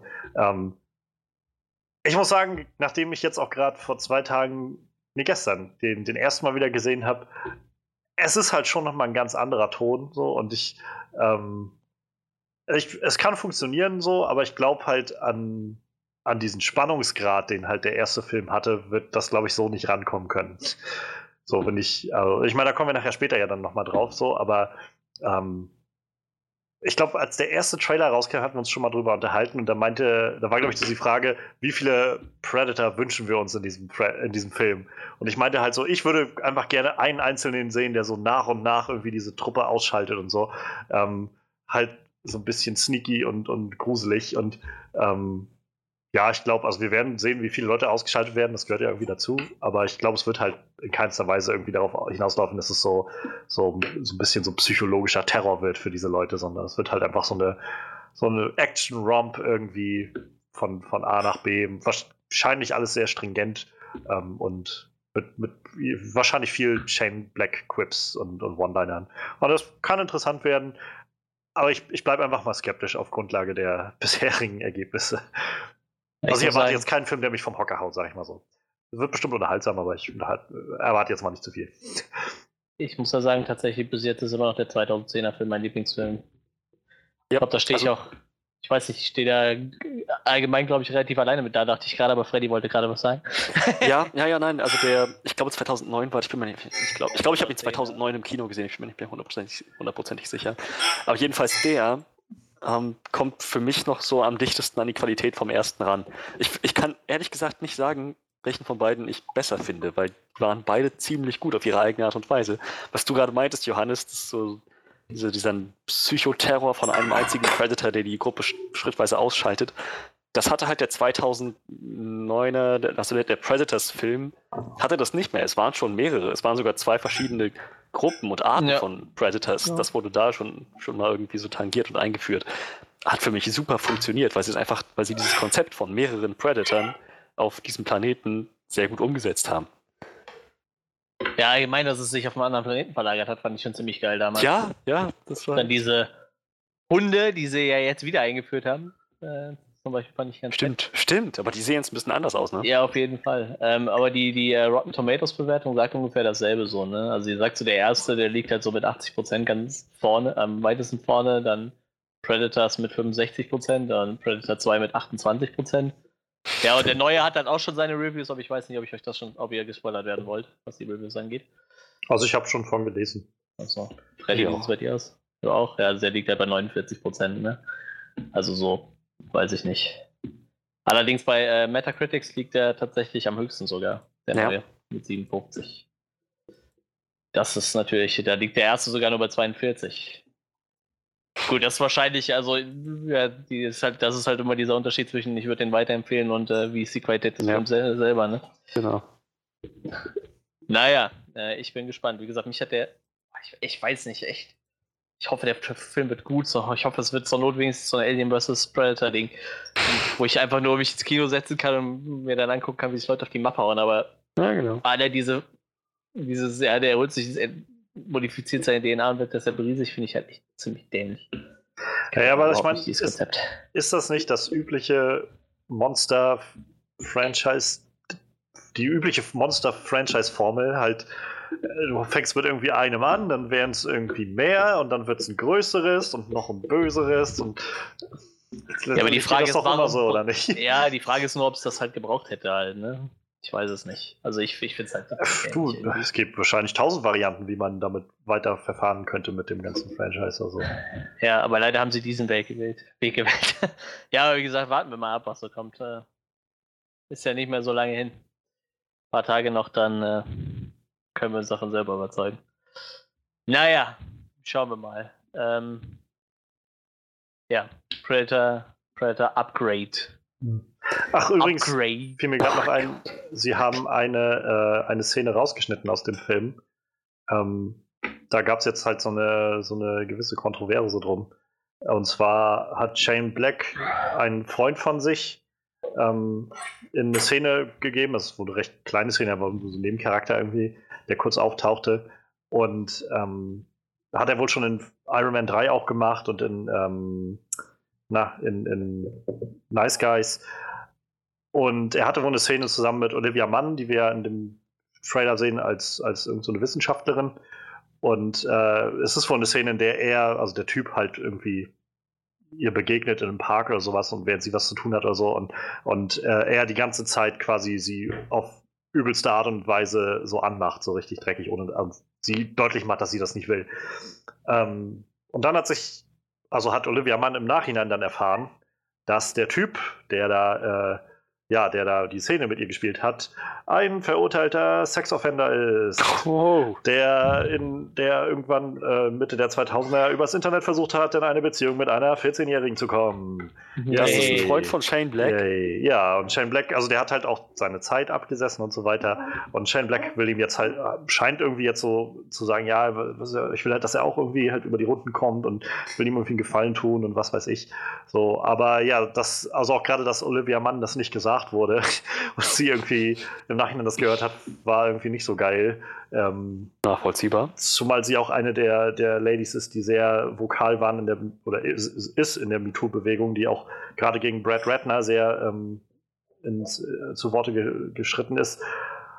Ja, und äh, was halt das nicht weiter geholfen, dem Ganzen nicht weiter geholfen hat, ist, dass sie jetzt halt dann in Interviews und so saß und das irgendwie erklären musste und halt alle anderen, die da irgendwie beim Film beteiligt waren, irgendwie schön die Fresse gehalten haben und keiner hat, hat sich in irgendeiner Weise geäußert. Shane Black hat halt versucht, irgendwie, ja, naja, aber ich meine, wollte mir nur helfen und so. Und also, es, ja, letztendlich hat Fox dann gesagt, wisst ihr was, schneid diese ganze Scheißszene einfach raus. So. ähm, naja, Nun, vielleicht, vielleicht wird man diese Szene im Film gar nicht vermissen.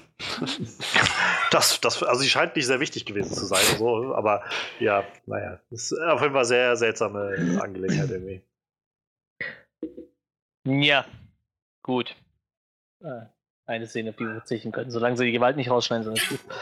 Aber ähm, wie, wie ist denn so dein, deine Erwartung für den Film, Freddy? Also ich meine, du bist ja jetzt auch Predator-Fan.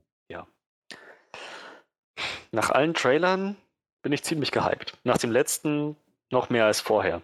Er scheint so noch, er scheint auf jeden Fall humorlastiger zu sein als noch der allererste. Aber dazu muss man sagen, der erste war jetzt ja auch nicht wirklich furchtbar düster. So diese, wenn ich so an diese, diese ganzen One-Liner denke, die, die Arnie da rausgehauen hat. So, ähm, Stick around, nachdem er dem Typen mit einem Messer an irgendeinen so einen Holzpfahl genagelt hat. So, oder, oder, der, oder natürlich der Klassiker hier, ich habe keine Zeit zu bluten. So, Ja.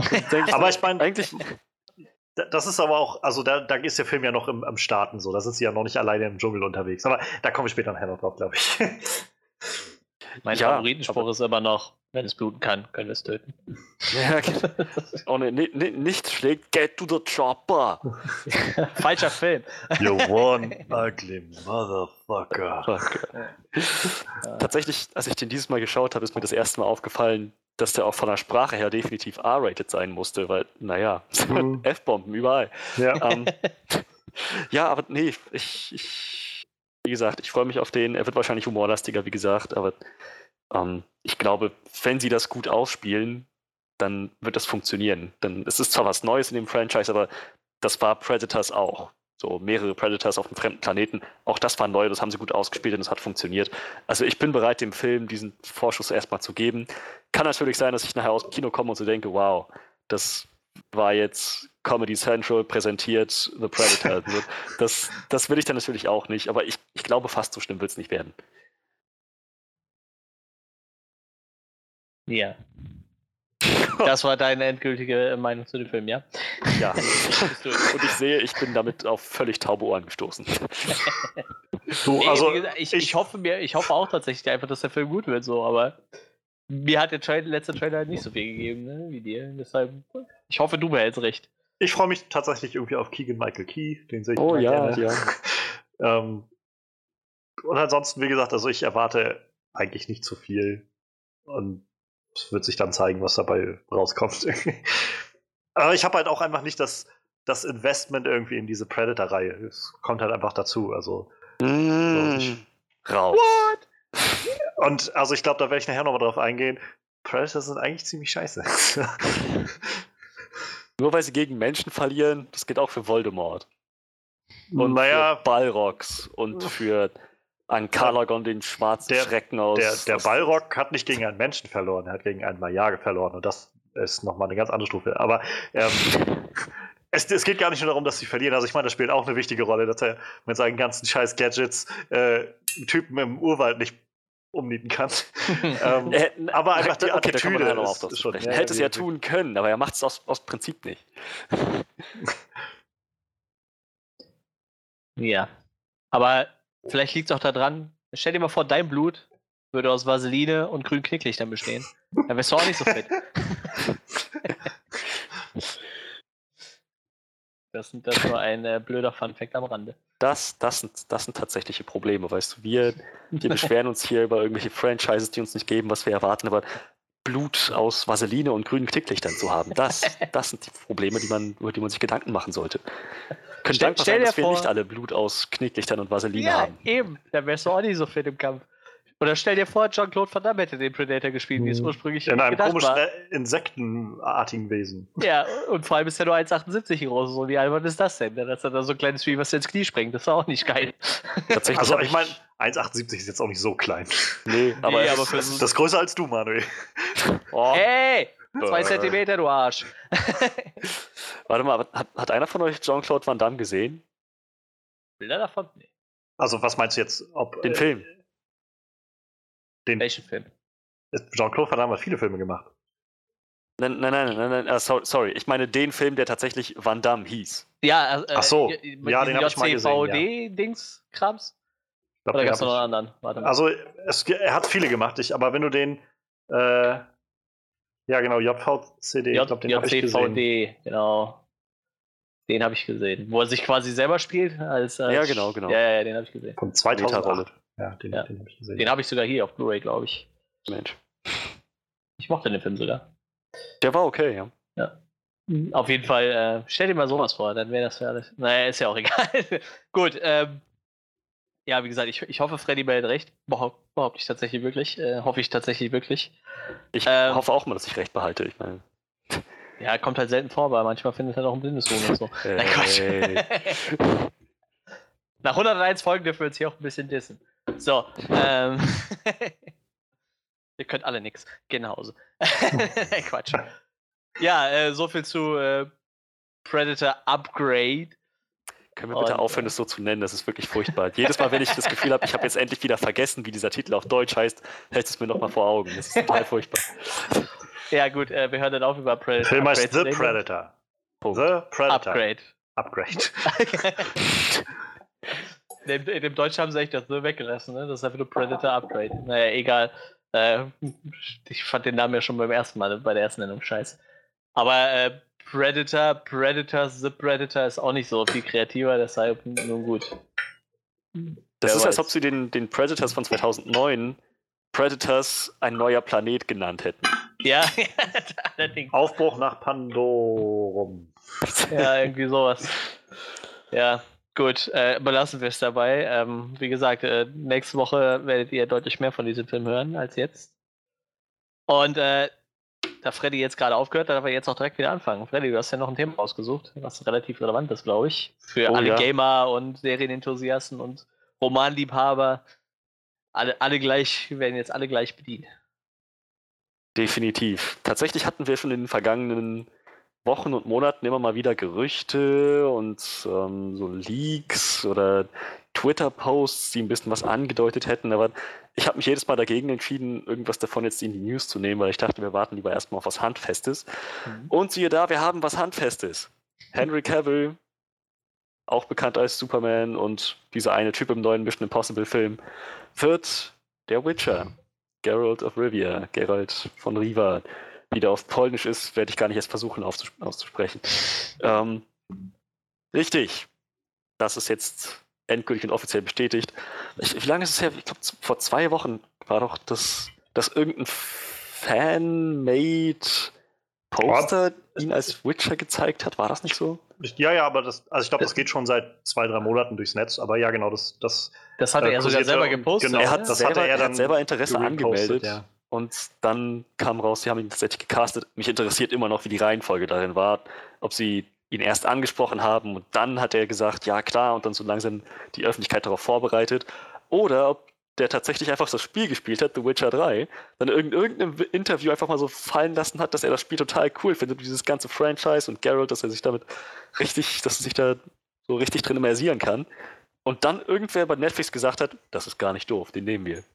Das ist irgendwie, irgendwie möchte ich fast glauben, dass es letzteres war, weil das ist, das ist einfach so eine schöne Geschichte.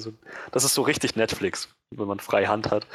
Und ja, dazu kommt, wie ich gerade schon erwähnt habe, Henry Cavill kennt die Spiele, zumindest das eine Spiel. Ich weiß nicht, ob er nur The Witcher 3 gespielt hat, aber er kennt jedenfalls dieses Spiel, ist ein großer Fan und äh, weiß auch viel mit dem Charakter anzufangen, weiß das sehr zu schätzen.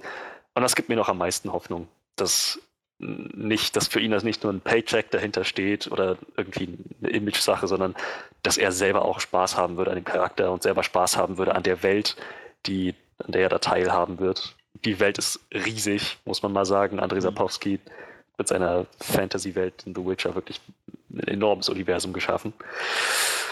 Und ja, eben, eben ich, tatsächlich hoffe ich, dass es irgendwie das wird, was ich mir schon von Assassin's Creed gehofft hatte. 2016 war der noch, ne? Hm. Ja, ne? Ja, glaube. Wo Michael Fassbender doch auch irgendwo, wo man so meint, und Michael Fassbender ja. auch, so, steht auch so hinter den, hinter den Spielen, ist auch ein Fan. Und so, da hatten wir doch alle noch irgendwie so Hoffnung, ja Mensch, cool, dann haben wir jetzt mal einen, einen Gamer-Schauspieler, der so einen Charakter dann auch mit, mit Herz und Seele spielt. Hm, war dann mäßig, okay.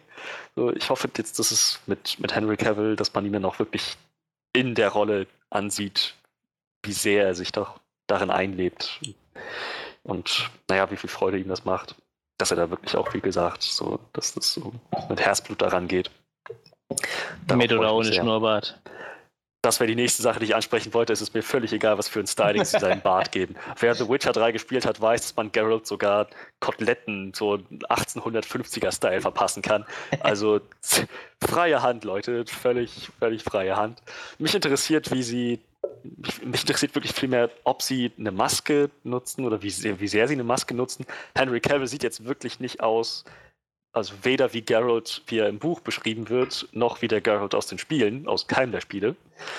Ähm, daher denke ich, wenn sie ihn als Geralt umsetzen wollen, dann wird das entweder darauf hinauslaufen, dass sie sich eine künstlerische Freiheit nehmen und sagen, die machen jetzt Henry Cavill mit hellen Haaren und einem, und einem, einem grauen Vollbart und dann ist das der Witcher. Oder sie arbeiten tatsächlich irgendwo mit einer Maske, Kontaktlinsen und passen das ein bisschen eher dem Look an, wie es laut den Büchern oder vielleicht sogar laut dem Spiel sein soll.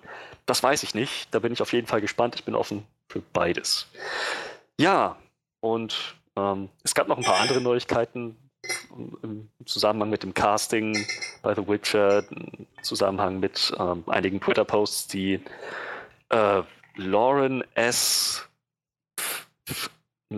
Hin Hinrick Verdammt, ich hatte, ich hatte gerade die Seite noch offen. Aber ähm, wie, wie, weiß einer von euch gerade mal, wie die, die Writerin heißt? Ja. Ähm, sonst, ich habe es jetzt hier auch gleich noch mal. Es ist sonst einfach die Showrunnerin der Show. Ähm. Lauren S. Hisrick, genau, das war sie.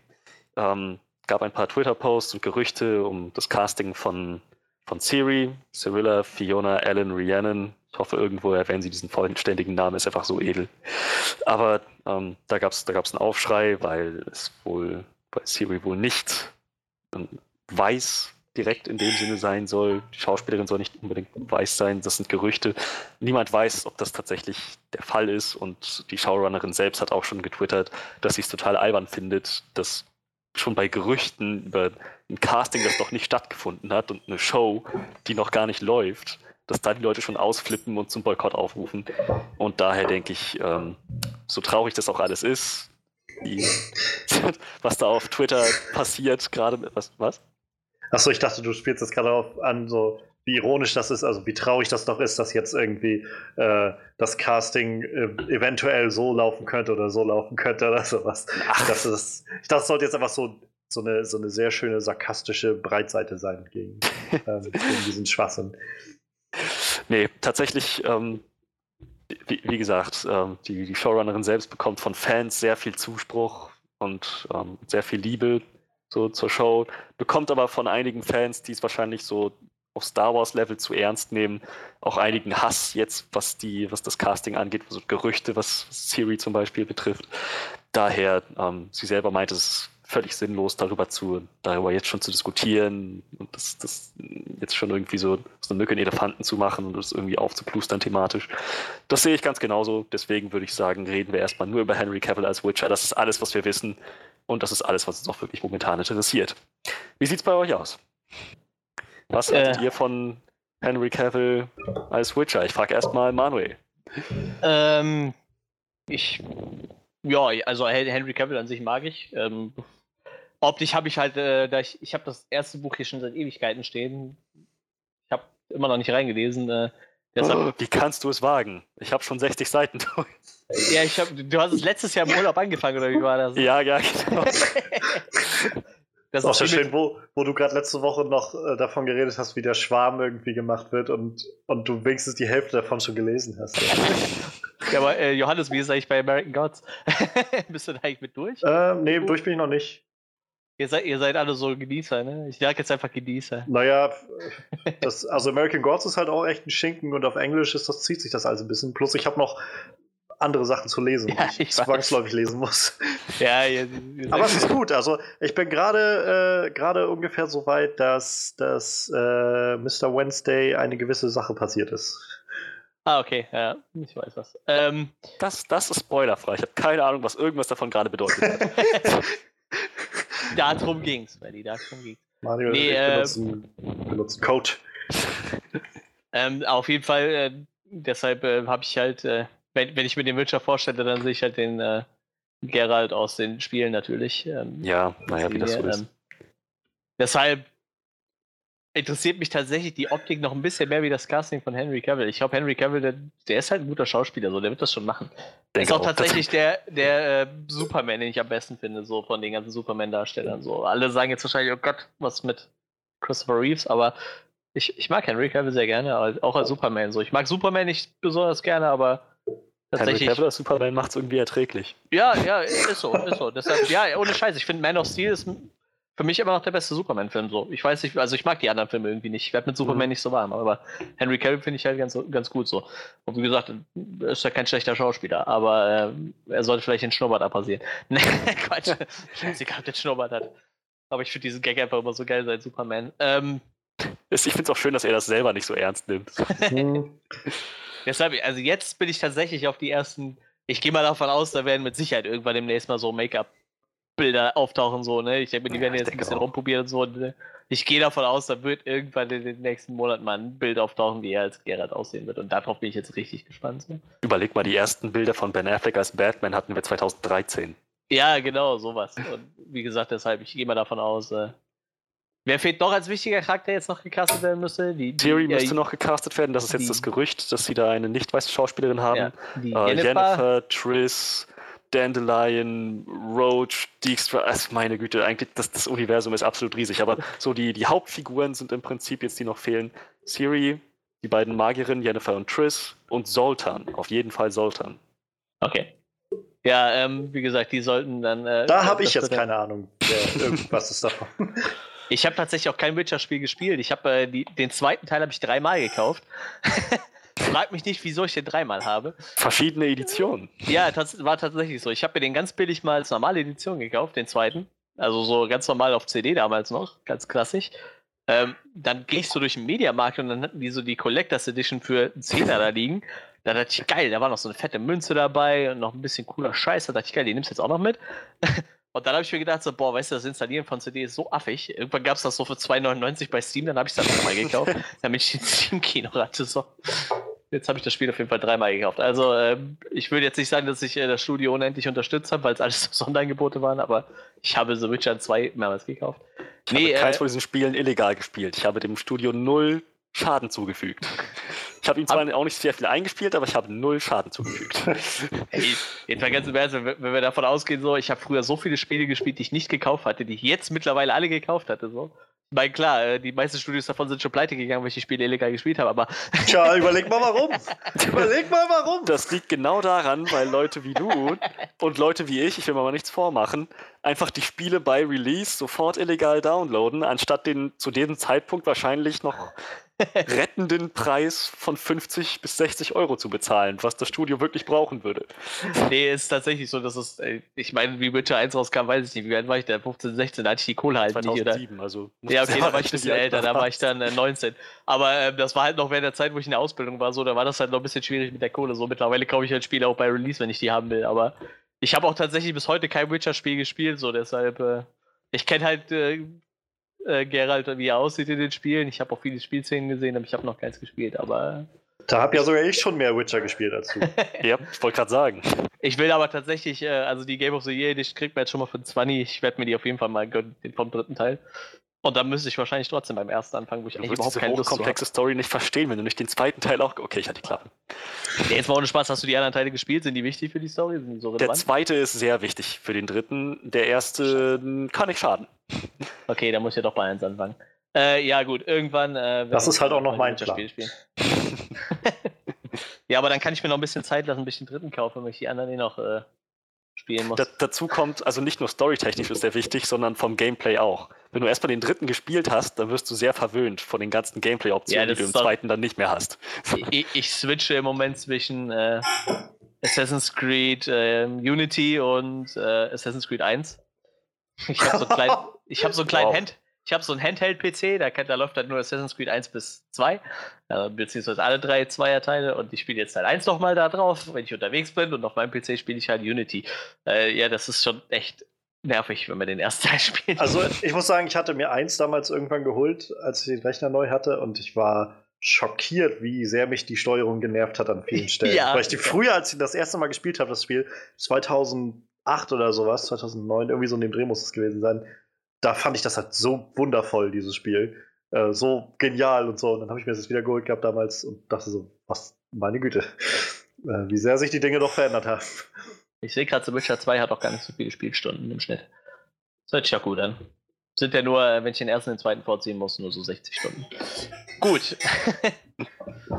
ähm, ja, dazu äh, werde ich dann irgendwann noch kommen. Ähm, wie gesagt, aber den Roman habe ich tatsächlich noch dem Zettel, wenigstens den ersten, bevor die Serie startet.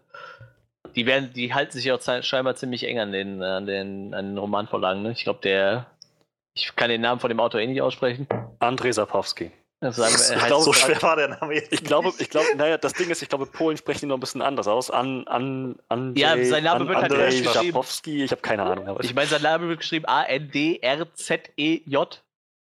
Wenn das einfach André ist, dann ist es okay. Wenn nicht, keine Ahnung, ich kann wenn nicht, dann machen wir alle was falsch, aber dann einigen wir uns darauf, dass wir das lieber so falsch machen, als uns irgendwie ein Bein Das ist halt so, auszureißen. die Russen sagen, glaube ich, auch an. Andrei, ne? Mit, mit EI quasi Andrei, so in Richtung. Ich glaube, bei denen heißt das so. Egal, auf jeden Fall, ähm, ich meine, der wäre auch äh, dran beteiligt an der Serie, ne? Ähm, Ja, also als, als Executive ja, mittlerweile. das ist eigentlich immer ein gutes Zeichen. Deshalb will ich auch gerne vorher den Roman gelesen haben, einfach um zu gucken, wie es wird. Ich denke mal, das, das sollte bis dahin schaffbar sein. Ich habe zwar keine Ahnung, wie viele Seiten das Buch hat, aber das, ich denke mal, das wird schon. Der erste ist, glaube ich, gar nicht so dick. Äh, ich werde jetzt auch rausfinden. 320 Seiten, ja, okay, das ist wirklich nichts. Das ist wirklich nichts. Ja, ähm, ich, ich freue mich auf jeden Fall. Wie gesagt, ich mag Henry Cavill sehr gerne. Ähm, aber tatsächlich jetzt die, die Optik vom Witcher interessiert mich sogar noch ein bisschen mehr, wie das Casting. Es ist halt natürlich schön, dass es ein Schauspieler geworden ist, wo man denkt, okay, dem, dem traue ich das zu. So hätte, hätte ja auch Vin Diesel sein können. Ne? ich, ich meine, der hatte schon Nein, bei den Last, nein, der hatte also- schon bei den Last Witch Hunter gespielt. Ich, ich würde, ich glaube, das wäre tatsächlich ein Casting, wo ich auf die Barrikaden gehe. Voll mit. Glatze. Ja. Tatsächlich kann man. Okay, ich höre jetzt auf, über The Witcher 3 und all die Möglichkeiten zu reden, mit denen man Geralt da stylen kann. Ja, Also, ich- du, gehen tut das wahrscheinlich alles, aber ich, ich finde die Vorstellung einfach nur schön, wenn so irgendwie, also wenn die Leute sich jetzt schon aufregen und wenn ich mir vorstelle, es wäre das Casting gekommen, dass Vin Diesel den spielen wird, halt so, so wie er ist, so mit Glatze und, und am besten auch einfach mit so einem Muscle-Shirt an, so nicht viel Arbeit sonst drumherum machen. Das Paar ist euer neuer. Witcher. ja, das, Ja, also ich, ich streue jetzt einfach mal meine Meinung an. Ich habe den ersten Teil halt, weiß ich nicht, vier Stunden oder so gespielt. Irgendwie sowas.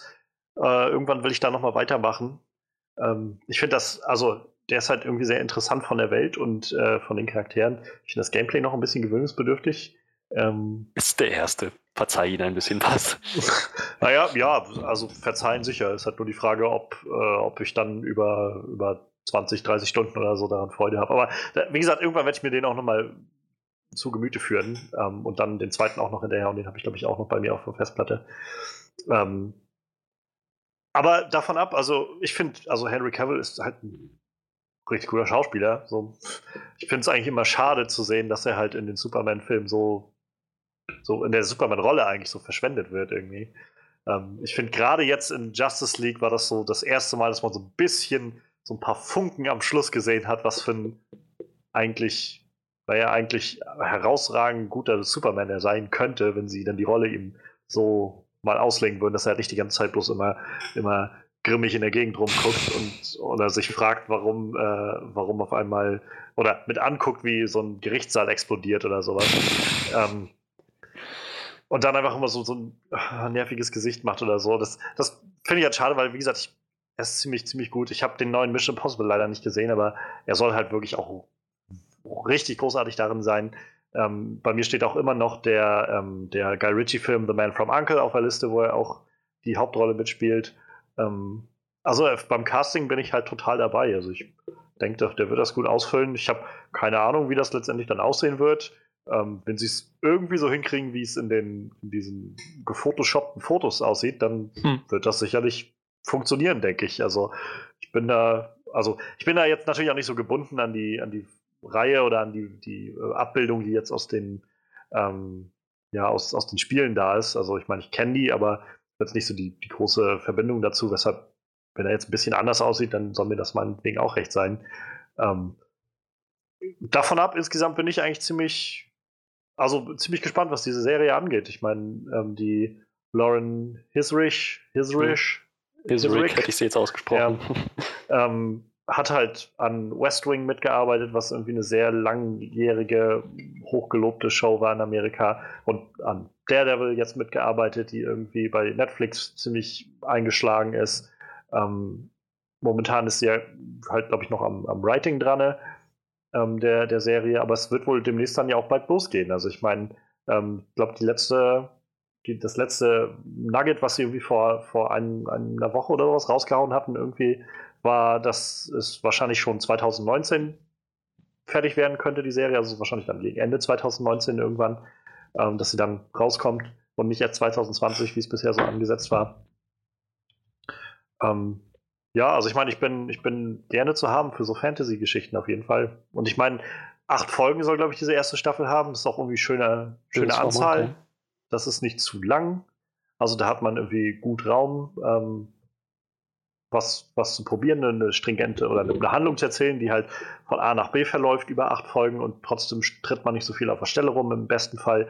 Ähm, was wohl momentan auch wieder eins der Probleme ist, die äh, Iron Fist Staffel 2 hat. Also die soll zwar schon spürbar besser sein als die erste Staffel, aber insgesamt immer noch abstinken gegen die restlichen äh, Marvel-Serien ähm, von den wirklich herausragend guten bis zu den durchschnittlichen ist das immer noch im unteren Feld irgendwo und soll wohl auch wieder viel zu lange ziehen und viel zu sehr auf der Stelle rumhertreten an vielen Momenten. Und ja, sowas würde ich mir halt nicht wünschen. Und gerade, wie du schon sagst, also ich, ich kenne halt nur Ausschnitte und halt die paar Stunden, die ich jetzt hatte in, in Witcher 1. Ähm, aber wenn man halt so eine riesige Welt hat, die man irgendwie sich angucken kann ähm, und, und mit der man was ausprobieren kann, fände ich es halt echt super, wenn sie das auch ein bisschen ausreizen und so ein bisschen ähm, über acht Folgen vielleicht uns einführen in so eine, so eine fantastische Welt. Also ähm, eine der Sachen, die mich zum Beispiel gestört haben bei der zweiten Staffel von ähm, Preacher, als wir die damals geguckt hatten letztes Jahr, ähm, war halt, dass sie irgendwie in der ersten Folge irgendwie auf so einen Roadtrip gehen und dann ab Folge 3 oder so wieder in New Orleans rumhacken, rum, rumhocken und wir den ganzen die ganze restliche Staffel irgendwie immer wieder im selben, äh, in derselben Bude sind oder sowas und äh, dann, dann macht mir keinen Roadtrip oder so, dann, dann macht einfach irgendwie ein Kammerspiel da draus oder so, aber versprecht mir nicht einen Roadtrip. Und irgendwie bei Witcher wünsche ich mir tatsächlich so ein bisschen sowas in die Richtung, dass sie so, na, ich meine, erst, erst ein Witcher, also ich meine, das, das man sieht, wie er irgendwie von, von Stadt zu Stadt zieht oder Dorf ja. zu Dorf und irgendwie verschiedene Monster killt, so dass ähm, überhaupt so mal so ein mal so ein Greifen zu sehen oder sowas. Also ich muss sagen, ich bin tatsächlich gar nicht so scharf auf Drachen oder so. Also ich habe meine Drachendosis mit Game of Thrones bekommen und bin ganz zufrieden damit. Ich brauche nicht noch mehr Drachen. Aber es gibt so viele abgefuckte Fabelwesen. Also wie gesagt, irgendwie Greifen oder äh, Basilisken oder was weiß ich so. Lasst euch was, was einfallen, was cool ist. So. Darauf habe ich irgendwie Lust. Also und, und ja, ich denke, dass, dass Henry Cavill da eine gute Wahl für ist. Also Tatsächlich sind die Drachen in, im Witcher-Universum mehr so wie im Herr der Ringe-Universum, halt intelligente Wesen mit noch wesentlich mehr Fähigkeiten als in Tolkiens Naja, so ein bisschen wie wie bei Skyrim dann wahrscheinlich auch so. Da, da sind die Drachen im Prinzip auch sprechen und, und haben so ihre eigene, eigene Kultur in einem gewissen Ja. Rahmen irgendwie. Ähm, ich, bin, ich bin gespannt, wo das hinführt. Also ähm, es könnte sein, dass es dann schon die zweite gute Videospielverfilmungsserie bei Netflix wird nach Castlevania. Also hm, vielleicht ist das einfach der Weg, den man beschreiten muss mit diesen Sachen.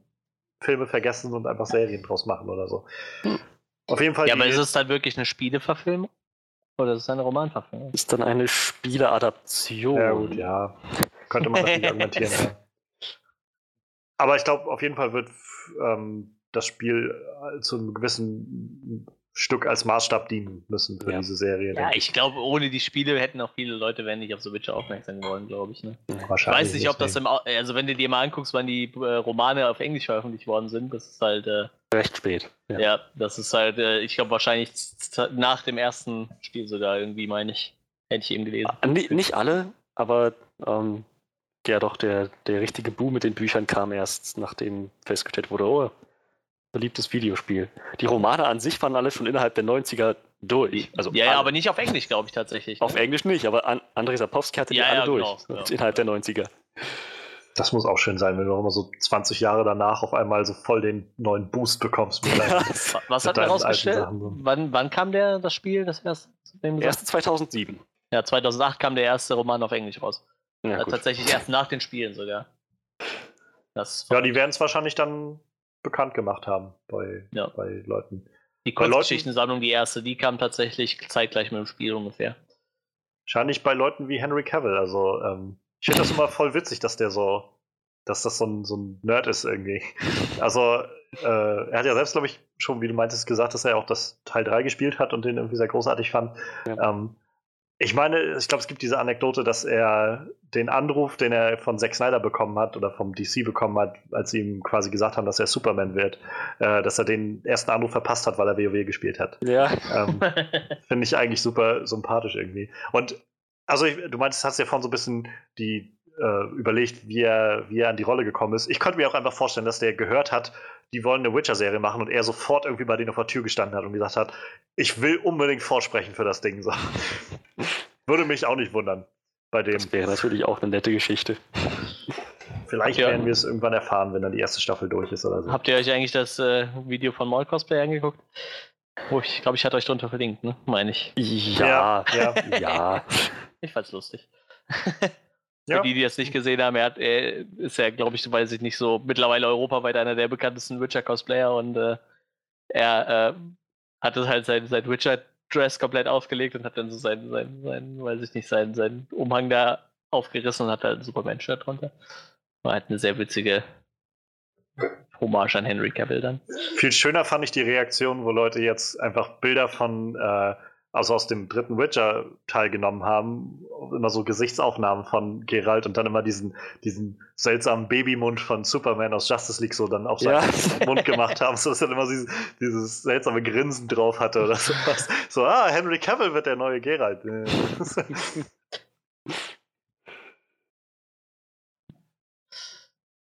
Ja, nee, also dann, ich denke, dazu haben wir erstmal genug gesagt. Ich denke, es wird noch weitere Neuigkeiten geben im Laufe der nächsten Monate.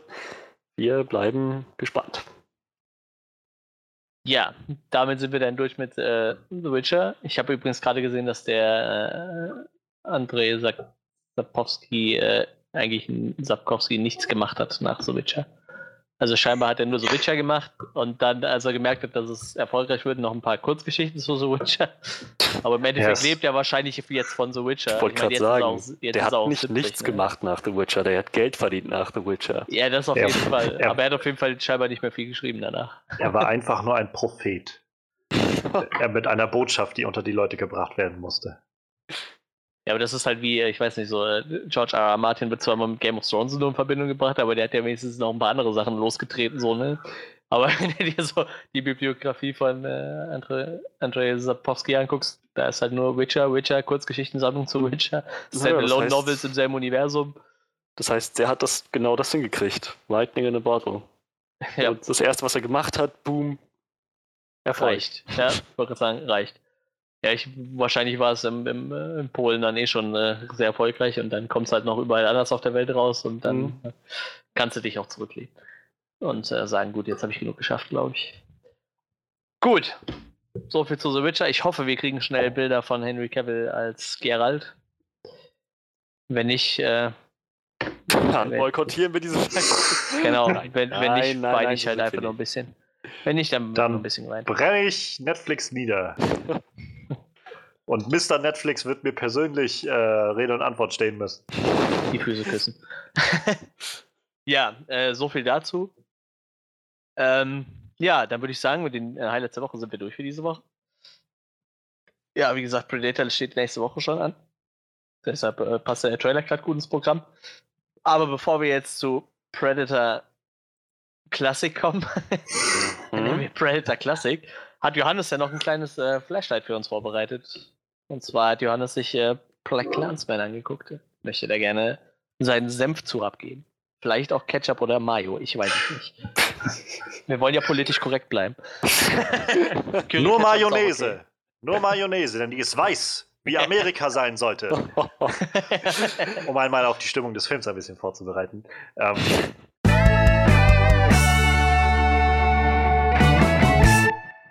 ja, ich, ich habe äh, den noch gerade so erwischen können hier bei uns im, im kleinen Kino, was wir haben, so was kleine Programmkino ist. Ähm, der Film ist halt recht kleiner Indie-Film, würde ich fast sagen. Also er ist von, von äh, Blumhouse, glaube ich, produziert. Blumhouse oder A24, eine von den beiden. Ich verwechsel die Studios immer. Ähm, aber äh, auf jeden Fall recht kleines Budget gewesen, recht kleiner Film.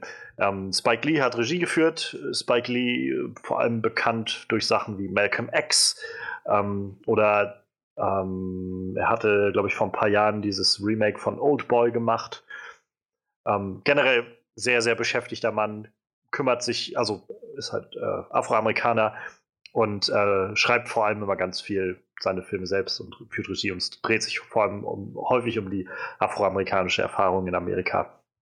Und ja, er hat irgendwann im Laufe des letzten Jahres oder so einen Anruf erhalten von Jordan Peele, mit dem er äh, gequatscht hat und Jordan Peele hat ihm das vorgestellt und meinte quasi, hat ihn quasi mit einem Satz erwischt, als er den, so den Elevator Pitch für den Film sozusagen gemacht hat und einfach meinte, äh, ja, ein, ein Schwarzer, der im Ku Klux Klan aufgenommen wird und äh, regelmäßig mit David Duke, dem Großmeister der, äh, ja, der, der Weißmützen da, ähm, reden konnte und gequatscht hat und so. Und das ist halt wirklich passiert. So. Und, ähm, diese Geschichte, die sich in den 70ern zugetragen hat, ähm, hat Spike Lee jetzt sich genommen und das Ganze in einen Film gepackt, der ja sehr, sehr voll ist mit, ähm, wie, wie soll es auch anders sein bei so einer Thematik, mit einfach politischen Untertönen. Also ich, ähm, es gibt unglaublich viele, naja, man, man trifft immer wieder Bezüge sozusagen an, die auch heute unglaublich relevant sind. Ähm, das ist, was Spike Lee irgendwie immer macht eigentlich in seinen Filmen und sehr gekonnt macht, auch in dem Film. Und ja, also um die Story kurz abzureißen, also es spielt wie gesagt in den 70ern. Es dreht sich ähm, um einen jungen Afroamer äh, afroamerikanischen Cop, der ähm, ja, der gerade neu anfängt in, in dem Revier, wo er da ist. Ach, ich habe schon vergessen, wie das Örtchen heißt. Also recht kleines amerikanisches Örtchen, irgendwo mehr so in den, nicht ganz in den Südstaaten, aber so im mittleren Westen, glaube ich. Äh, Ron Stallworth, Stallworth heißt der Mann. Und ja, er ist quasi Rookie von der Akademie gleich noch, also recht frisch und fängt dann da an, ist auch so ein bisschen, ähm, wird von oben herab so ein bisschen behandelt. Einige der Cops, die da mitarbeiten, sehr Kollegen, sind halt deutlich rassistisch. Andere behandeln halt einfach nur wirklich als so den üblichen Rookie-Cop, der jetzt erstmal den, weiß ich, die Akten sortieren soll oder sowas. Und ja, er lässt sich am Anfang, ähm, er, er, regt an, er möchte unbedingt in den aktiven Dienst und so weiter und er möchte undercover gehen. Letztendlich, seine erste Mission, die sie haben, ist, ähm, dass er undercover geht bei einer Veranstaltung der Black Panther, die halt ähm, stattfindet in der Stadt. Ähm, ja, Black Panther ist halt ähm, amerikanische äh, ja, afroamerikanische Bürgerrechtsbewegung, beziehungsweise also auch schon äh, teilweise, glaube ich, oder man ist nicht ganz sicher, oder wird immer gesagt, dass sie auch extremistisch waren. Ähm, auf jeden Fall viele schwarze Leute, die ähm, davon reden, dass es halt den Schwarzen schlecht geht und man vielleicht ähm, so langsam für sich einstehen sollte. Wie radikal ist dann immer, äh, naja, wird dann diskutiert so ungefähr. Und da traut er das erste Mal auf, nachdem das so relativ gut funktioniert, also er dann bei den Cops da so ein bisschen, ähm, bisschen ähm, sich, sich den Ruf verschafft, dass er das hinkriegt, ähm, landet er dann bei einer, Einheit, die sich genau um sowas kümmert, um so verdeckte Ermittlungen und so ein Krams. Und ja, seine erste Sache, die er dann macht, ist, er ruft direkt bei, äh, also er sucht sich aus, dem, aus der Zeitung eine Kontaktnummer vom örtlichen Ku Klux Klan raus, ruft da an und ähm, das fasst so den, den Ton des Films halt super gut zusammen. Es ist halt so ein schöner Büroraum irgendwie mit so noch, weiß ich, sechs, sieben anderen Leuten, die alle an ihren Rechnern sitzen, so alle irgendwie am Schreibtisch und er sitzt an seinem Schreibtisch, ist am Telefon. Und dann fragen die ihn halt so, okay, was, ähm, was kann ich für, was kann ich für Sie tun, Sir? Und dann meint er, okay, wenn Sie so fragen, ich hasse Schwarze.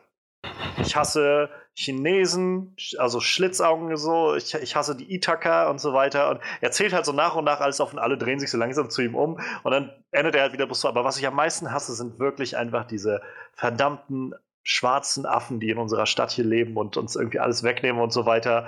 Und dann ist so ein Moment Stille am Telefon und dann sagt der andere an der anderen Leitung nur so, hm, ich glaube, da sind sie hier richtig. Und dann gibt er ihm halt ähm, eine Telefonnummer weiter oder machen sie dann Tre Treffen aus und so weiter. Und es ist halt ziemlich, ziemlich abgedreht. Ähm, man muss sich immer mal wieder so ein bisschen zwicken und sich daran erinnern, dass das, äh, das wirklich passiert ist. Der Film geht auch damit los mit so einem ähm, This shit happened for real, yo, oder irgendwie sowas in der Art steht dann so einge, eingeblendet. Ähm, und ja, also er, er wird dann tatsächlich aufgenommen oder er, er strebt dann ein Aufnehmen im Clan selbst an. Und immer wenn es dann dazu kommt, dass diese Treffen stattfinden, naja, das macht sich halt blöd als Schwarzer. Ähm, hat, äh, da schließt er sich dann mit seinem Kollegen zusammen. Flip Zimmerman, gespielt von Adam Driver, sehr, sehr gut in dieser Rolle, ähm, der halt auch in dieser, ja, in, in, dieser Division da arbeitet. Und er, beide sprechen sich so ein bisschen ab, dass sie dieselbe Art zu, zu reden drauf haben. Und ja, er geht dann immer zu den Treffen hin. Und wenn halt Telefonate geführt werden, ist Ron derjenige, der Telefonate führt das, also auch am Anfang sehr gut klar gemacht wird, dass Ron halt immer noch neu ist, ähm, gibt er halt am Anfang seinen echten Namen mit an. Was halt dazu führt, dass, äh, dass dann der echte Ron Stalworth letztendlich ein Ku Klux Klan-Mitgliedskärtchen äh, sozusagen erhält, so eine Mitgliedskarte. Und der echte Ron Stalworth, der schwarze Cop, irgendwie bei den Ku Klux Klan mit aufgenommen ist. Und, und das schaukelt sich halt immer weiter hoch. Also es gibt dann so ein bisschen mehr die, ähm, die Frage, wie aggressiv oder wie, wie radikal ist der Ku Klux Klan in der Stadt. Ähm, es wird dann so ein bisschen, am Anfang sickert so ein bisschen durch, dass da vielleicht noch was in Planung ist und dann wird so ein bisschen auch klar gemacht, dass ähm, verschiedene, also so Untergruppen in dieser, in dieser lokalen Gruppe sozusagen, so zwei, drei Leute, die sich zusammenschließen, sagen, nee, wir müssen jetzt hier echt hart rangehen und so und dann ähm, planen die halt einen Anschlag auf so eine studentische Bewegung von Schwarzen und äh, naja, und dann entspinnt sich halt die Handlung dann so ein bisschen darüber. Es ist ziemlich krass, wie gut äh, Spike Lee es hinkriegt, so eine Thematik irgendwie dann auch immer wieder lustig zu verpacken. Also ich, äh, man, man lacht sehr viel. Es, bis halt zu dem, also wunderschöner ist halt irgendwann der Punkt, an dem Ron ähm, mit David Duke telefonieren kann. Also zu dieser Zeit halt der absolute Obermufti der, der, ähm, ja, der Ober, ich weiß nicht wie, äh, Grand Wizard nennen die sich, glaube ich, der, äh, des Ku Klux Klans. Und ähm, er telefoniert dann mit dem und dann gibt es halt immer so diese Momente, wo, äh, keine Ahnung, wo er dann mit Duke redet und Duke sagt dann sowas wie, ähm, die Schwarzen so, man, man, man braucht ja nicht lange, um Schwarze zu erkennen oder sowas. Das ist ja sofort klar. Und dann äh, sagt er ihm zum Beispiel, dass er einen Schwarzen sofort erkennen würde, wenn der halt äh, mit ihm redet. Sondern zum Beispiel, ich würde sofort erkennen, wenn sie schwarz wären oder so. Und das, das wird so super aufeinander abgespielt, sodass halt, das so, also dass man merkt, wie, wie, wie schwachsinnig diese Ideologie irgendwie ist, die dahinter steht. Ähm, es wird lustig gespielt, aber gleichzeitig geht es dann auch immer wieder darum, wie, wie ernst das Ganze dann auch wird an vielen Stellen. Also wie, wie radikal Leute umgehen, wie, naja, wie sehr das doch auch vielen Sachen ähnelt, die im Moment passieren. Also manchmal musste ich mich halt echt so ein bisschen, oder manchmal habe ich so gedacht, oh, das ist jetzt ein bisschen sehr auf die Nase, so sehr direkt irgendwie, so mit den Verbindungen zu heute, sag ich mal.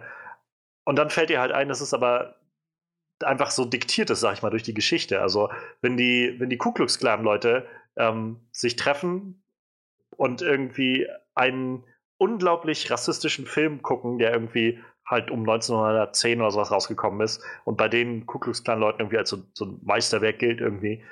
Ähm, und wenn das Ding rum ist, alle aufspringen, ihre Fäuste in die Luft recken und schreien, America first, America first, America first, dann denkst du halt im ersten Moment so, oh Gott, ist das so ein bisschen sehr, sehr undezent, bis dir dann halt auffällt, dass es nun mal so ist. So, es ist halt, es, es ändert nichts daran. So. Das, also, das zu zeigen, zeigt ja eigentlich nur viel mehr, was naja, im Moment abgeht in Amerika. Und ähm, in einer Stelle, also sie gehen dann auch so ein bisschen darauf ein, dass David Duke an dem Punkt quasi genau das, also probiert, den Ku Klux Klan so ein bisschen seriöser zu machen. Er, er, nennt sich in der Öffentlichkeit halt nicht mehr Grand Wizard, sondern irgendwie National Committee oder sowas. Ähm, er will halt in die Politik so ein bisschen. Und es gibt dann diesen Moment, wo, ähm, wo Ron, also der Cop, dann mit, mit einem Kollegen redet und er dann sowas, sein Kollege ihm das halt alles so sagt, was mit David Duke gerade läuft. Und ja, es läuft dann darauf hinaus, dass, dass er dann sagt, so David Duke will halt einfach, ähm, dass das Ganze äh, salonfähig wird, dass Leute das sagen, ohne sich dabei irgendwie äh, schlecht zu fühlen und im Idealfall irgendwann so jemanden im Weißen Haus sitzen zu haben. Und er halt dann sagt so, ich bitte dich, so jemand im Weißen Haus so und das ist halt schon ziemlich naja, ziemlich, ziemlich deutlich irgendwie, was, äh, wie, wie die Meinung des Regisseurs ist zu gewissen Persönlichkeiten im amerikanischen Polizsystem. Und ähm, der Schluss, ohne dass ich jetzt zu viel sagen will über den Schluss ähm, oder irgendwas spoilern will, diese letzten 15, nein, nicht mal, letzten fünf Minuten, würde ich sagen, ähm, sind halt nochmal so ein richtiger Schlag in die Magenkuhle. Also man, man hat halt davor immer, der Film zieht sich halt einfach mit diesen Gags so ein bisschen durch die Gegend, ähm, durch diese Abstrusität irgendwie, die trotzdem in dieser realen Geschichte liegt. Und diese, in den letzten Minuten wird das Ganze dann nochmal so ein bisschen gekippt und das ist sehr, sehr effektvoll und sehr, sehr krass umgesetzt. Also, ähm, das, da, ich war danach ein bisschen, bisschen gelähmt, so hatte ich das Gefühl. Ich äh, wusste danach nicht so recht, was ich jetzt sagen soll oder ich musste erstmal Gedanken sortieren. Ähm, es entlarvt auf jeden Fall sehr stark diese, diese Ideologie des Hasses in diesem Film. Und auf sehr emotionale Weise. Es gibt so einen Moment, wo, ähm, wo der Flip, der Kollege, der sich dann als Ron ausgibt bei den Treffen, mit den anderen äh, zusammen bei einem Treffen zu so einem Skistand geht, den die da irgendwo im Wald haben und äh, halt sie dann, er versucht auszuhören, was sie dann planen und so weiter. Die ziehen dann nachher ab und der echte Ron quasi folgt dann dem Ganzen und untersucht dann den Ort. Und es ist sehr, sehr krass dargestellt, wie dann so langsam die Kamera rauszoomt und du siehst halt, dass die, die, ähm, ja, die, die Schussmotive, die sie benutzt haben, die Ziele, halt so unglaublich karikativ rassistische Abbildung von Schwarzen waren, halt, die da so kleine, wie man in seinen so kleine Negerlein sagen würde, so die halt quasi durch den Wald laufen und die ballern die halt ab. So. Und das ist halt so emotional inszeniert, dass du diesen Moment, wenn diese Auflösung kommt, auf was sie da jetzt geschossen haben, ähm, und halt er, also Ron, dem Ganzen gegenübersteht und auch so ein bisschen die Verzweiflung ihm dann antreibt. Also es ist sehr, sehr emotional und ähm, dazu ja, dreht Spike Lee immer noch so eine, so eine Parallelhandlung ein über eine Freundin von Ron, die ähm, halt bei den Black Panthern sich arrangiert oder mit engagiert und ähm, dadurch dann so ein bisschen so zwei Kontraste auf, gegeneinander gestellt werden, so zwei Arten und Weisen, wie, wie politische Aktivität läuft, unterschiedliche Ziele, die damit zusammenhängen. Äh, es ist sehr, sehr gut austangiert, also ähm, ich, äh, aus, ja, tariert meine ich. Also ich ich mochte das sehr gerne und es hat mich halt viel zum Nachdenken gedacht. Es ist sehr kunstvoll inszeniert. Ähm, die einzigen Schwächen sind halt so ein bisschen, manchmal schleift das Pacing so ein bisschen, gerade durch einige Gags, die dann so kommen. Die sind zwar auch lustig, aber man merkt dann halt so, dass diese ganze Szene von, weiß ich nicht, drei, vier Minuten ist jetzt gerade nur da, damit halt diese Gags nochmal kommen. So, das führt jetzt für die Handlung nicht wirklich was voran und dadurch schleift es dann manchmal so ein bisschen. Aber das ist halt nur so, so, so kleinig, sind nur so Kleinigkeiten.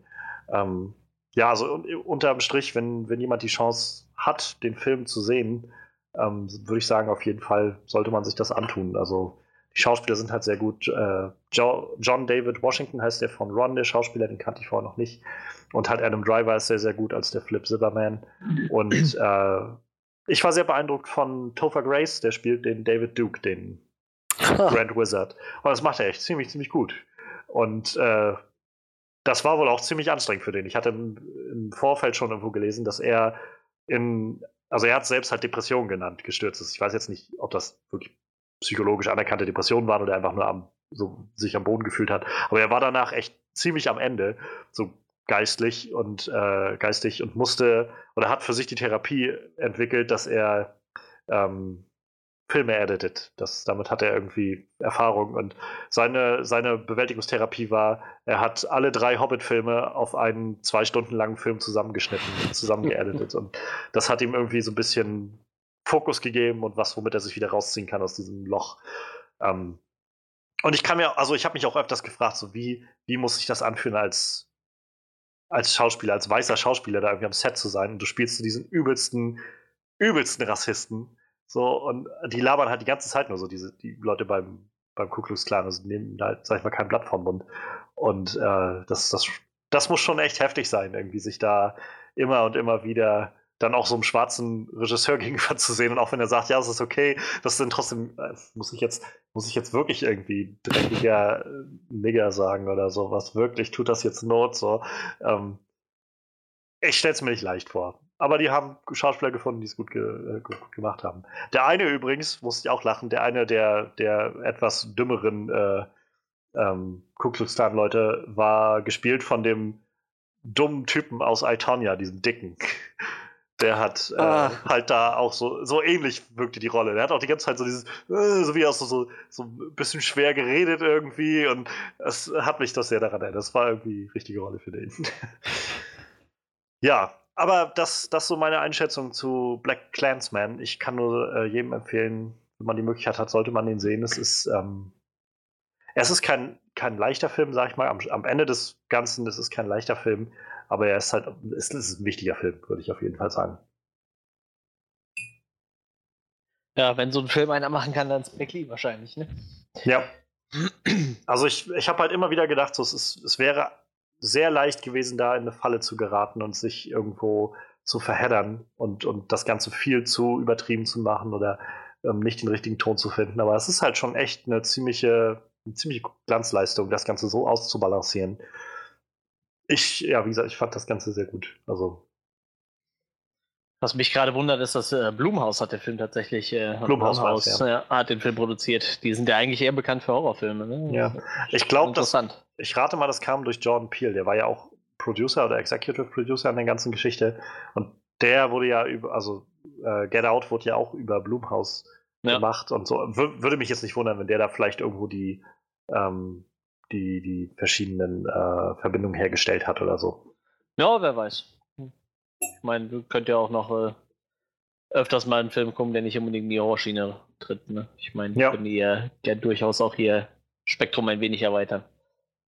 Ja, äh, dann äh, danke Johannes für die kleine Einschätzung zu Black Clansman. Ich werde mir den, glaube ich, auch noch angucken. Ich, hm, ich, hatte den auf jeden Fall mal auf der Liste. Ähm, ja, damit sind wir dann durch mit dem Flashlight und jetzt bleibt uns nur noch eins. Wir haben da noch so einen Klassiker. Ähm, mit der von mir äh, noch nicht miterlebten neuen Kategorie. Äh, von euch ins Leben gerufen, wenn ich nicht da war. It's a Classic. Gibt's da Jingle für? ja, gibt's. Gut. Der kommt also. jetzt an diese Stelle.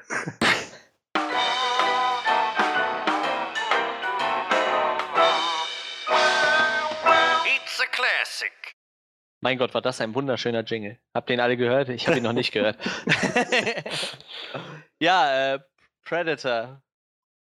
Äh, der allererste Predator von 1987 mit unser aller äh, österreichischen Lieblingsschauspieler Arnold Schwarzenegger. Äh, vermutlich der beste Schauspieler und möglicherweise wäre auch der beste Präsident der Vereinigten Staaten, wenn er denn dürfte. Die Simpsons haben es uns gezeigt. Schlimmer wie Trumps können's, Trump könnte es nicht werden. Äh, nee, Quatsch. Äh, ja, der Film ist von 1987, da war der Arnie noch ein bisschen jünger. Ich glaube, das war auch wahrscheinlich einer seiner ersten Filme, tippe ich jetzt einfach mal. Wann hat er überhaupt angefangen? Ja. Ahnung. Also ich, in den frühen 70ern hat er halt so, so diese ganzen ähm, Mr. Olympia-Sachen und so Ja, okay. gehabt. Aber ich glaube, so Anfang der 80er, also 82 war Conan der Barbar, Ja, genau. 84 ja, dann ja. der Zerstörer und 84 halt Terminator. Und mit Terminator hatte er dann spätestens diesen Ruf auf einmal weg als so den, den Actionhelden. Ja. Ja, also ähm, Preda- Predator kam im selben Jahr raus wie Running Man auf jeden Fall, 1987.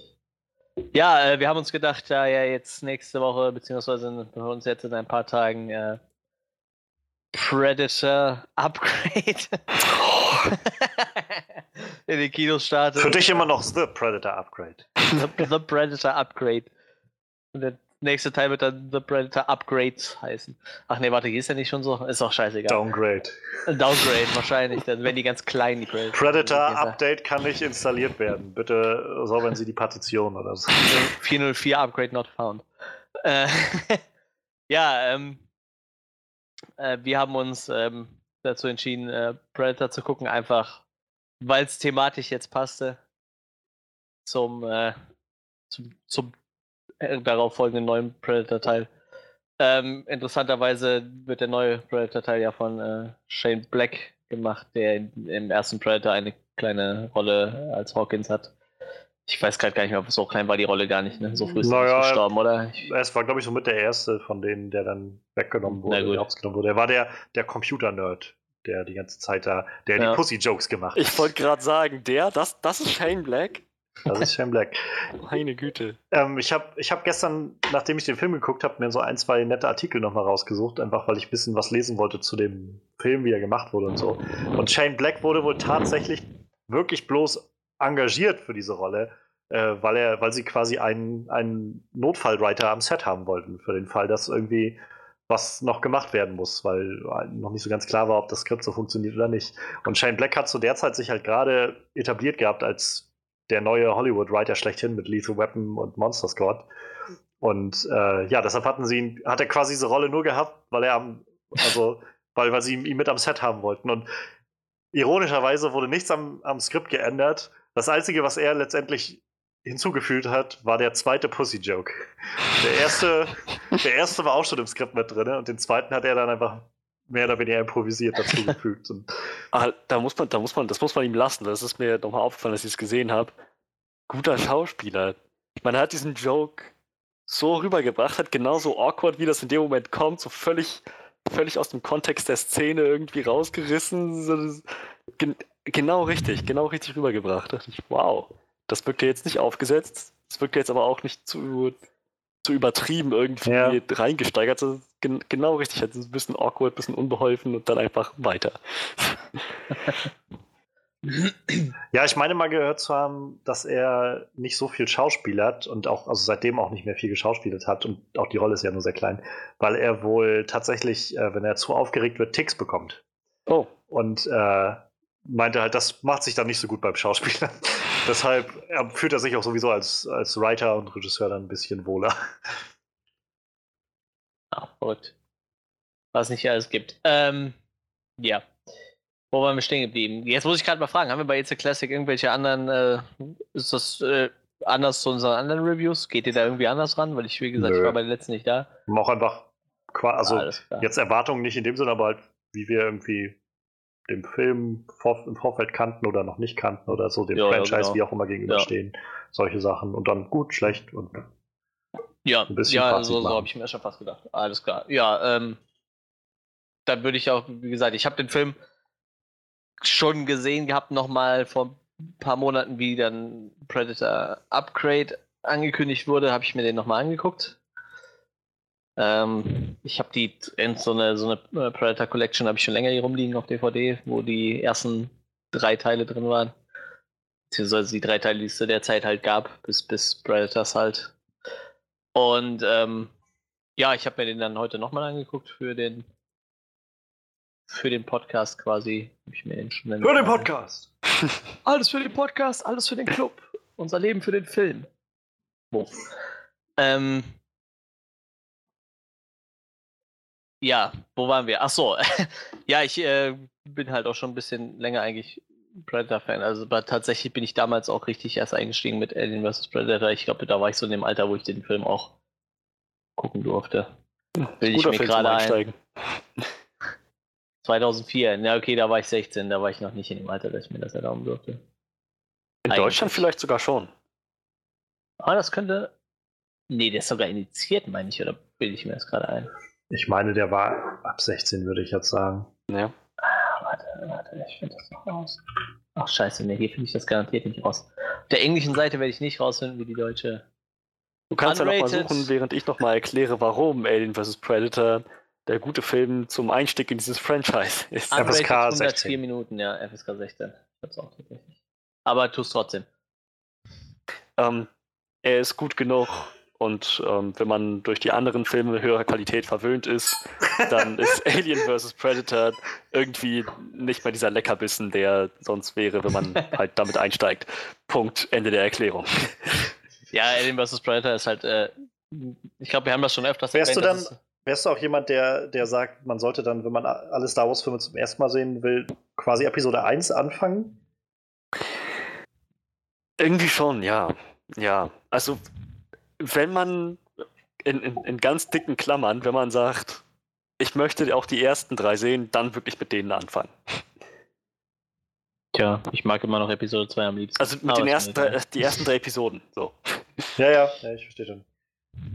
Ein Hoch auf Episode 2. Leckt mich alle. Episode 2. Ich habe gerade mit Mittelfingern geschossen, auch wenn ihr es nicht gesehen habt. ja, ähm. Rückwirkend habe ich, wie gesagt, dann alle Predator-Filme mal gesehen. äh, Und muss sagen, mit Abstand der schwächste ist, glaube ich, der zweite. Ähm, und als wir dann, wie gesagt, beschlossen haben, jetzt nochmal zu gucken, habe ich dann nochmal reingeschaut. Ähm, bei Freddy weiß ich schon, dass er auch ein Fan des Franchises ist. Äh, Johannes, wie war es denn bei dir eigentlich? Da kann ich Ich hasse, dran ich hasse diese. Nein.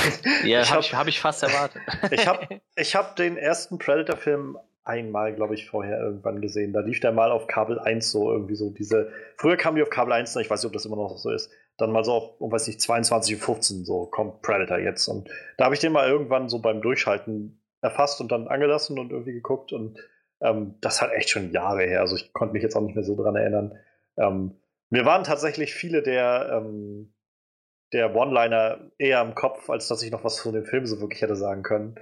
Ähm, der Film ist einfach so unglaublich quotable, so einfach voll mit, mit, mit so nennenswerten Quotes das ist, und, und Zitaten. Das ist einfach recht herrlich. Ähm, ja, und ich hatte den jetzt, also ich fand, ich finde das, das Predator-Design, das ist halt einfach ein unglaublich kreatives, cooles Monster-Design. So. Und gerade wenn man dann auch mal so die Bilder sieht von dem ursprünglichen Design, denkt man so, ja, sehr gut. äh, da haben doch noch die Leute richtig entschieden. Also ähm, auch das habe ich jetzt gestern halt noch gelesen. Der Film war wohl halt schon gut, mh, ja, schon gut ein Stück abgedreht, als sie dann irgendwann nochmal gesagt haben, nein, nein, das funktioniert so nicht. Wir müssen nochmal einfach äh, neu machen. Und da an der Stelle ist äh, Jean-Claude Van Damme dann nämlich raus aus dem Film. es ist noch nicht so, es ist, es kursieren so unterschiedliche Geschichten, warum er gegangen ist, ob er selbst gesagt hat, er hat keinen Bock mehr, ob die anderen ihn entlassen haben oder was auch immer. Aber auf jeden Fall haben sie die Produktion angehalten, ähm, die, glaube ich, in Mexiko stattfand. Und auch nicht die leichteste war, mit den ganzen schweren Waffen da irgendwo im, im tropischen Dschungel umherzulaufen. Und äh, naja, sie haben dann ein neues Monsterdesign sich erdacht und ich glaube, da hat sogar ähm, James Cameron so ein bisschen mit äh, rumhantiert. Naja, und dann, dann ist das, äh, ist dieses ikonografische Predator-Wesen dabei rausgekommen und also das ist mir halt auch in Erinnerung geblieben und das fand ich, also sieht auch irgendwie mal cool aus und ähm, naja, ich habe dann Predator 2 auch irgendwann mal gesehen, auch so im, im Abendfernsehen irgendwann und ich, bei mir ist halt nicht viel von dem Film hängen geblieben. Ich fand den halt irgendwie damals schon jetzt nicht so erinnerungswürdig irgendwie. Und ich habe Alien vs. Predator gesehen. Und dabei belassen wir es. Keine Ahnung, also mir hat das nicht viel gegeben. Ähm, und naja, davon ab, also ich habe dann das nicht mehr so mitverfolgt. Ich wusste, es kam dieser Predators-Film. Ich weiß auch, dass der ähm, einigermaßen gut angekommen ist. Ähm, also jedenfalls deutlich besser als, äh, als Predator 2 oder so. Und dass, dass viele sich vor allem äh, über Adrian Brody, glaube ich, sehr gefreut haben, dass der mhm. irgendwie auf einmal in so einer, so einer krassen Actionrolle ist, nachdem er irgendwie den, den äh, Pianisten gemacht hat da. Und, ähm, ja, und ansonsten habe ich jetzt nicht so die große Verbindung gehabt zu dem Franchise. Aber ich habe mir ja vor ein paar Wochen die ersten drei Die Hard-Filme angeguckt. Und Teil 1 und 3, die besten Die Hard-Filme, also Die Hard und Die Hard with a Vengeance, sind vom Regisseur Jean McTiernan. Und ich hatte den Namen halt schon mal irgendwo so gehört, aber nie so wirklich was dem Schirm. Und ich habe realisiert, also für mich nochmal festgestellt, wie großartig ich den ersten, also gerade beide, aber auch den ersten Die Hard-Film finde. Und hatte dann nachgeguckt. Dann habe ich gesehen, oh, John McTiernan hat den gemacht. Nice. Und dann habe ich gesehen, also ich glaube, der kam 88 raus, wenn ich mich nicht mhm. täusche. Und dann habe ich gesehen, 87, sein, sein erster wirklicher Film, also Studiofilm, den er gemacht hat, war Predator. Und dann habe ich halt gedacht, also ich kann mich erinnern, dass Predator eigentlich ziemlich als Klassiker gilt. Ich habe den halt irgendwann mal gesehen und die Quotes kenne ich. Müsste mir den eigentlich noch mal irgendwann angucken, um, um dem mal so ähnlich wie Stirb langsam mal so einen kleinen Revisit zu geben, so eine kleine neue Sichtung äh, und zu schauen. Und wo du vorhin meintest, Freddy, so Lightning in the Bottle irgendwie, das, also Respekt, so, das ist so One-Two-Punch irgendwie. Der erster Studiofilm Predator, zweiter Stirb langsam und beide haben, also Predator Franchise losgetreten und Stirb langsam hat so ein ganzes Genre geprägt, also ähm, Respekt und ähm, ja, also äh, unter dem Interesse bin ich jetzt halt auch an, an den Film nochmal rangegangen, zu sagen, ich, ich glaube, ich bin gespannt, was ich da drin sehen kann oder finden kann. Ähm, jetzt mit so ein bisschen anderen Augen ähm, und gerade mit John McTiernan so im Hinterkopf. Und ja, also ich ist schon, also ich kann verstehen, warum der Film Klassiker ist. Ich glaube, der würde auch tatsächlich heute noch gut funktionieren, wenn er heute noch mal rauskommen würde. Ja, Freddy, wie sieht's bei dir aus? Predator 1. Wir hatten es im Podcast schon öfter mal. Ich habe alle Predator-verwandten Filme. Alle! Alle. Everyone. ähm, ich habe sie alle gesehen, selbst die, die nicht offiziell kennen sind, die Alien vs. Predator, beide Teile. Alles, was irgendwie mit diesem Universum auch nur im entferntesten verwandt ist, habe ich gesehen. Auch die schlechten ähm, drei Alien-Teile, muss man ja mittlerweile sagen. Ähm, ja, ich, aber es hat alles angefangen. Ich habe tatsächlich den Predator-Film als erstes gesehen und später dann sehr kurz darauf Alien vs. Predator. Naja, so, so fing alles an. Ich war, ich war sofort an Bord bei dieser Sache. Und ja, was, was, ich weiß gar nicht, ob ich jetzt so auf Erwartungen großartig eingehen kann, dass ich den das erste Mal gesehen habe. Das war in einem Hotelzimmer in Bulgarien. Ähm, tatsächlich auf Deutsch da. Die beste Art, Predator zu gucken. ja. Es war schon eine feine Sache, im Sommerurlaub dann diesen, diesen Dschungel-Sommer-Hit irgendwie noch da zu haben. Das war, naja. Ähm, jedenfalls jetzt hatte ich mich darauf eingestellt, ähm, wie, wie, du meintest, Johannes, vielleicht mal mit, mit, anderen Augen das zu betrachten, ein bisschen mehr zu reflektieren, vielleicht ein paar Kleinigkeiten, die mir auffallen, jetzt wie Catch Me If You Can, dass man, dass man dann noch mal ein paar Details entdeckt, die einem vorher entgangen sind. Naja, aber ich hatte eigentlich, ich hatte recht hohe Erwartungen noch an den Film, weil ich den gut in Erinnerung behalten hatte und ich dachte, eigentlich, eigentlich freue ich mich sehr darauf, was da jetzt noch kommt, auf das ich mir den, den nochmal anschauen kann. Oder ich, also ich, hab, ich war nicht, ich hatte nicht erwartet, dass der in irgendeiner Weise qualitativ in meinen Augen abnehmen würde. Ja, dann lass uns doch mal rausfinden, ob er das getan hat, nachdem du ihn jetzt nochmal geguckt hast. Ähm, nein. Nein. wir, Alle! Wir, wir, können ja erstmal äh, erzählen, was uns so an dem Film gefallen hat. Und äh, ich steige da jetzt direkt mal ein und sage das Design. Äh, in erster Linie natürlich das Design vom äh, Predator selbst. Äh, ich glaube, das ist so neben dem Design vom Alien aus, aus den Alien, aus dem Alien-Franchise für mich so eins der ikonischsten außerirdischen Ja. Formen, die es so gibt. Also sowohl, wenn er die Maske auf hat, sein Genau. Ja. technologisches, ga-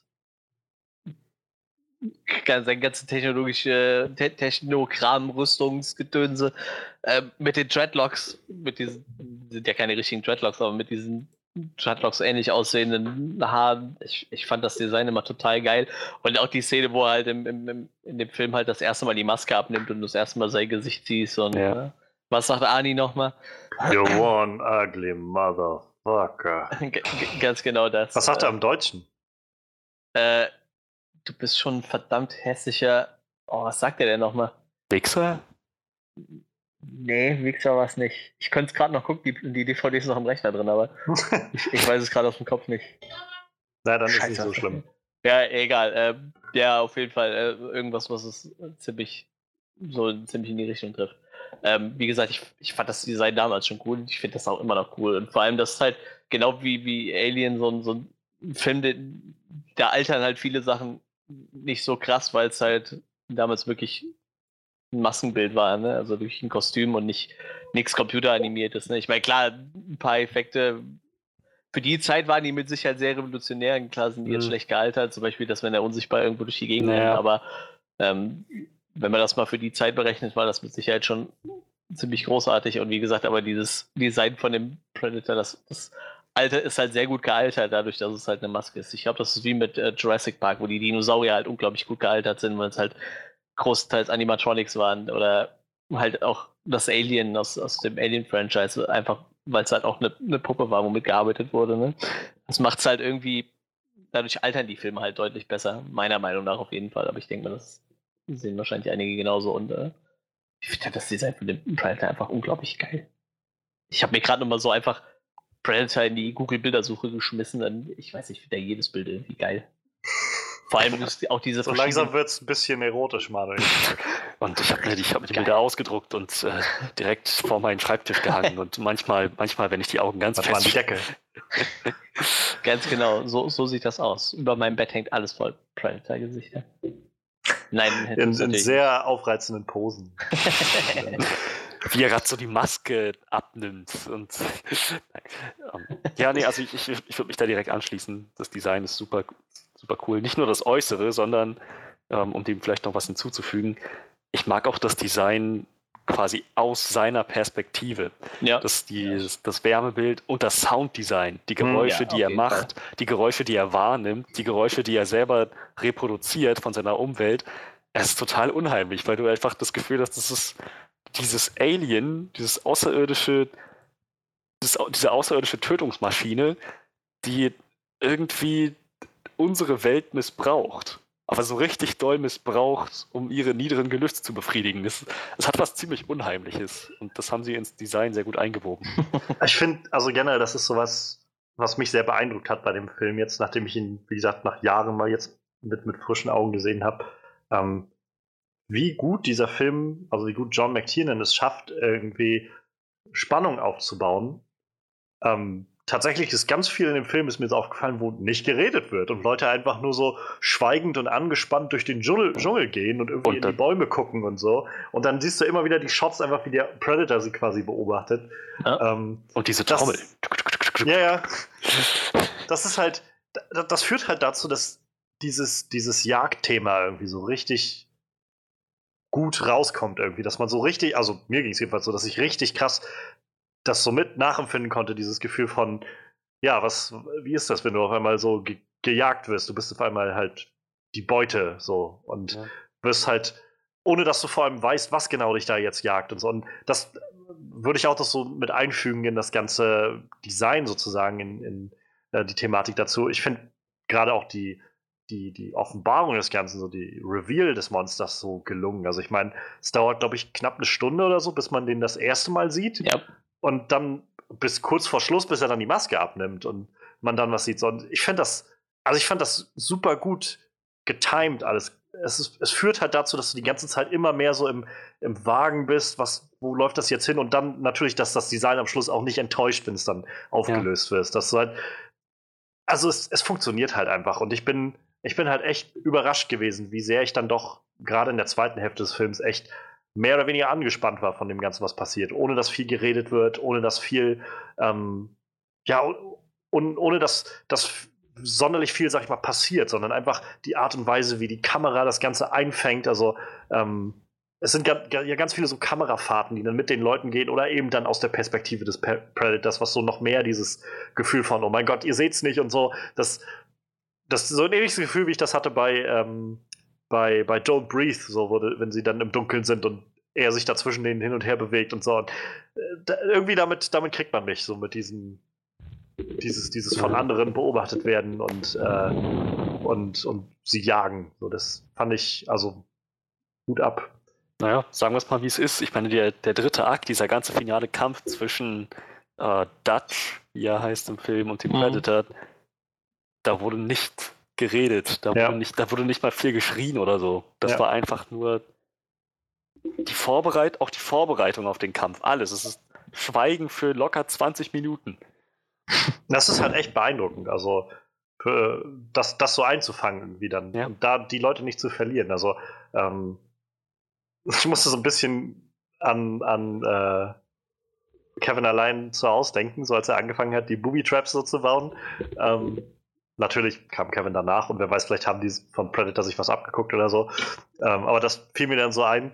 Ähm, nur halt, dass das bei weitem nicht so intensiv ist, wie das, was wir da jetzt gesehen haben von, von Arnie. Ähm, ja, ich, ich meine, ist das letzte nicht, was in dem, der letzte Satz, der in dem Film einfach zu hören ist, ist doch, glaube ich, immer wie gesagt, What the hell are you? Oder irgendwie sowas. Ich meine, ich glaube, danach wird auch nichts mehr weiter gesagt, nachdem er das sagt und das Viech sich dann in die Luft jagt. Naja, ähm, also es jagt sich in die Luft und dann ein paar Leute auf dem Helikopter. Was zur Hölle ist das? Oder so, das, das. Nee, die, die sagen nicht, was zur Hölle ist das, sondern ähm, Did you see that oder so? Hast du das, hast du das gesehen? Ah ja, stimmt, ja doch. Ja. Oder, oder mein, mein Gott, mein Gott, das ist der letzte Satz. Dieser General, der da an Bord des Helikopters ist. Stimmt, ja. Aber ja, das ist im Prinzip der, der, der letzte vollständige Satz, keine Interjektion, ist tatsächlich weit vorher. Ja, steht hier tatsächlich auch äh, bei Wikipedia. What the hell are you?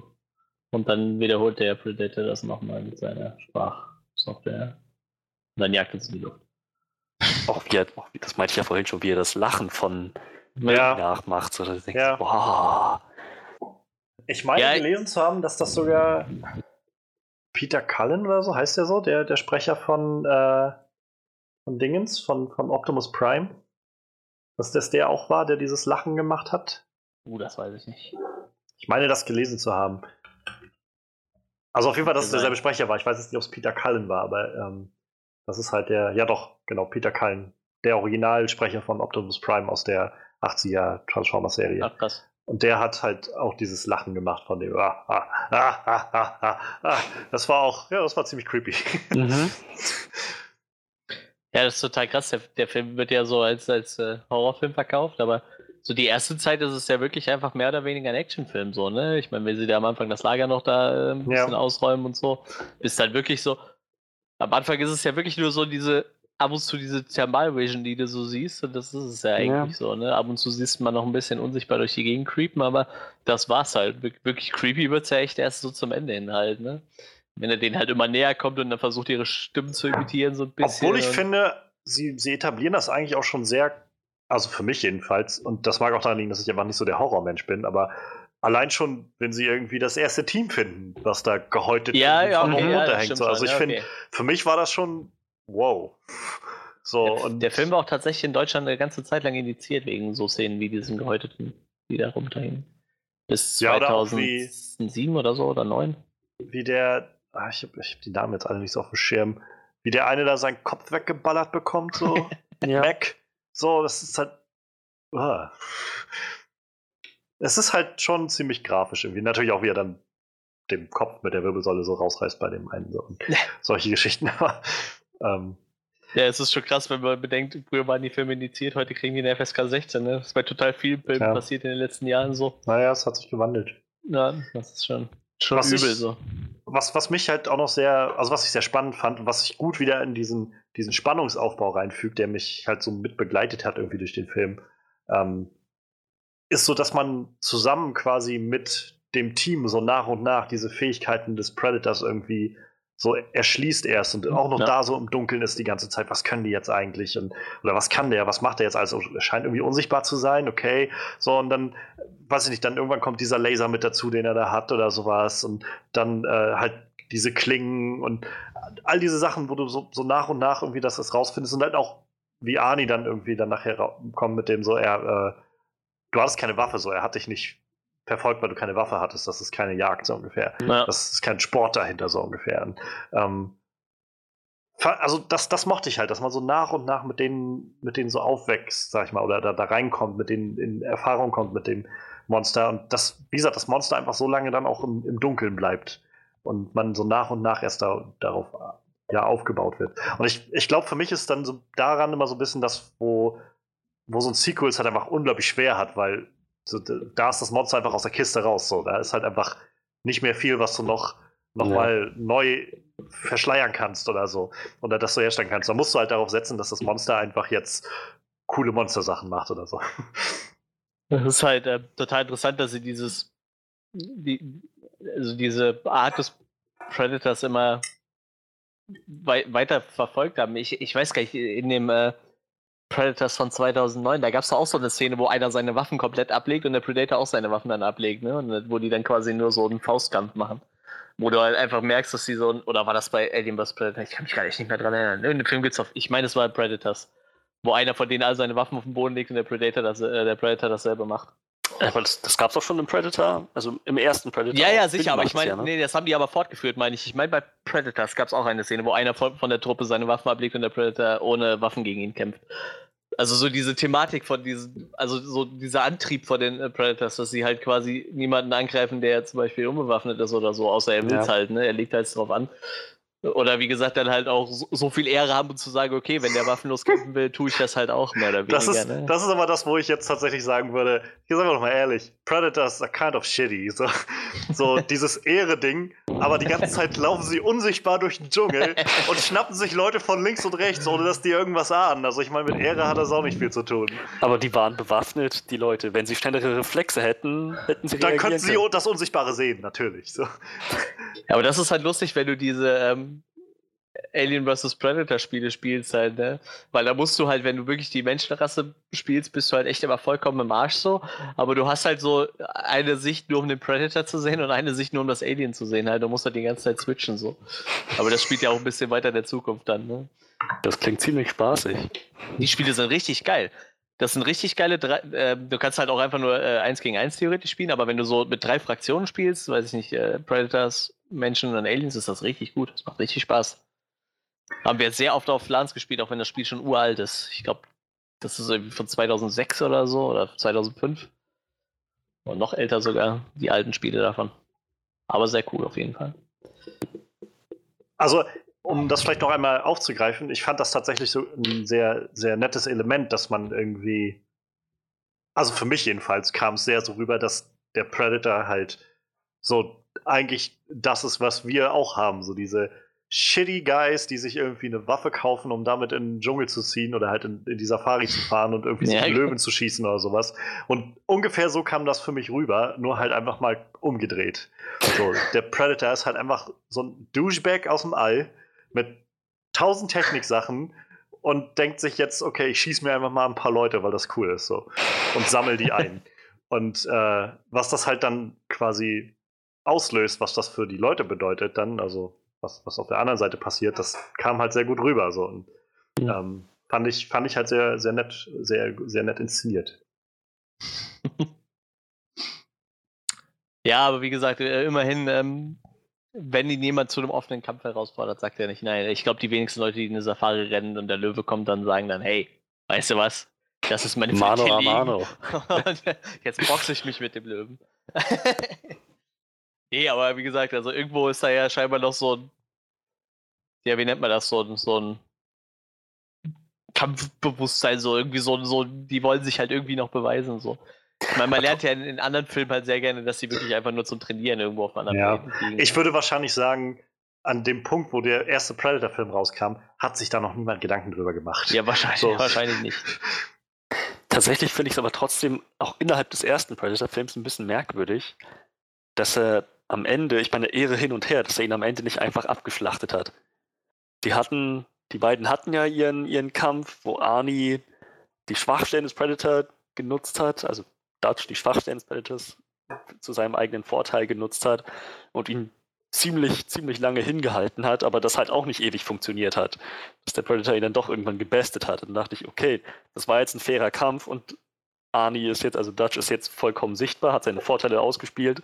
Ende. Jetzt könnte der Predator ihn einfach fertig machen, ohne seinen Ehrenkodex zu verletzen. Hat aber nicht gemacht. Das hat mich schon ein bisschen gewundert. Habt ihr Hm. eine Erklärung dafür? Nee. Ich habe mich auch manchmal gefragt, warum man, also wir sehen in- gerade im ersten Akt des Films so viel, dass er einfach nur über denen sitzt und die anguckt. So, wo ich immer denke, also theoretisch könnte er die doch jetzt alle schon hops nehmen, oder nicht? Ich mein, Er macht es sehr gerne einen nach dem anderen. Das war ja auch ein Element des Films. Ja. naja, aber das hätte er ja auch von Anfang an schon machen können. Statt halt irgendwie, bis sie erstmal bei dem ersten Dorf angekommen sind, immer nur da zu sitzen und die anzugucken. ja, er lernt halt vielleicht noch. Ne? Ich denke halt einfach, er lernt. Das war was tatsächlich was, wo ich mich gefragt habe, wie lange ist er jetzt da im Dschungel? Also, weil die, diese Anna, die Ja. heimisch war, hat doch von, davon erzählt, dass sie diese Legende haben von diesem Dämon, der da im Wald wohnt und sich die Leute Ja. schnappt.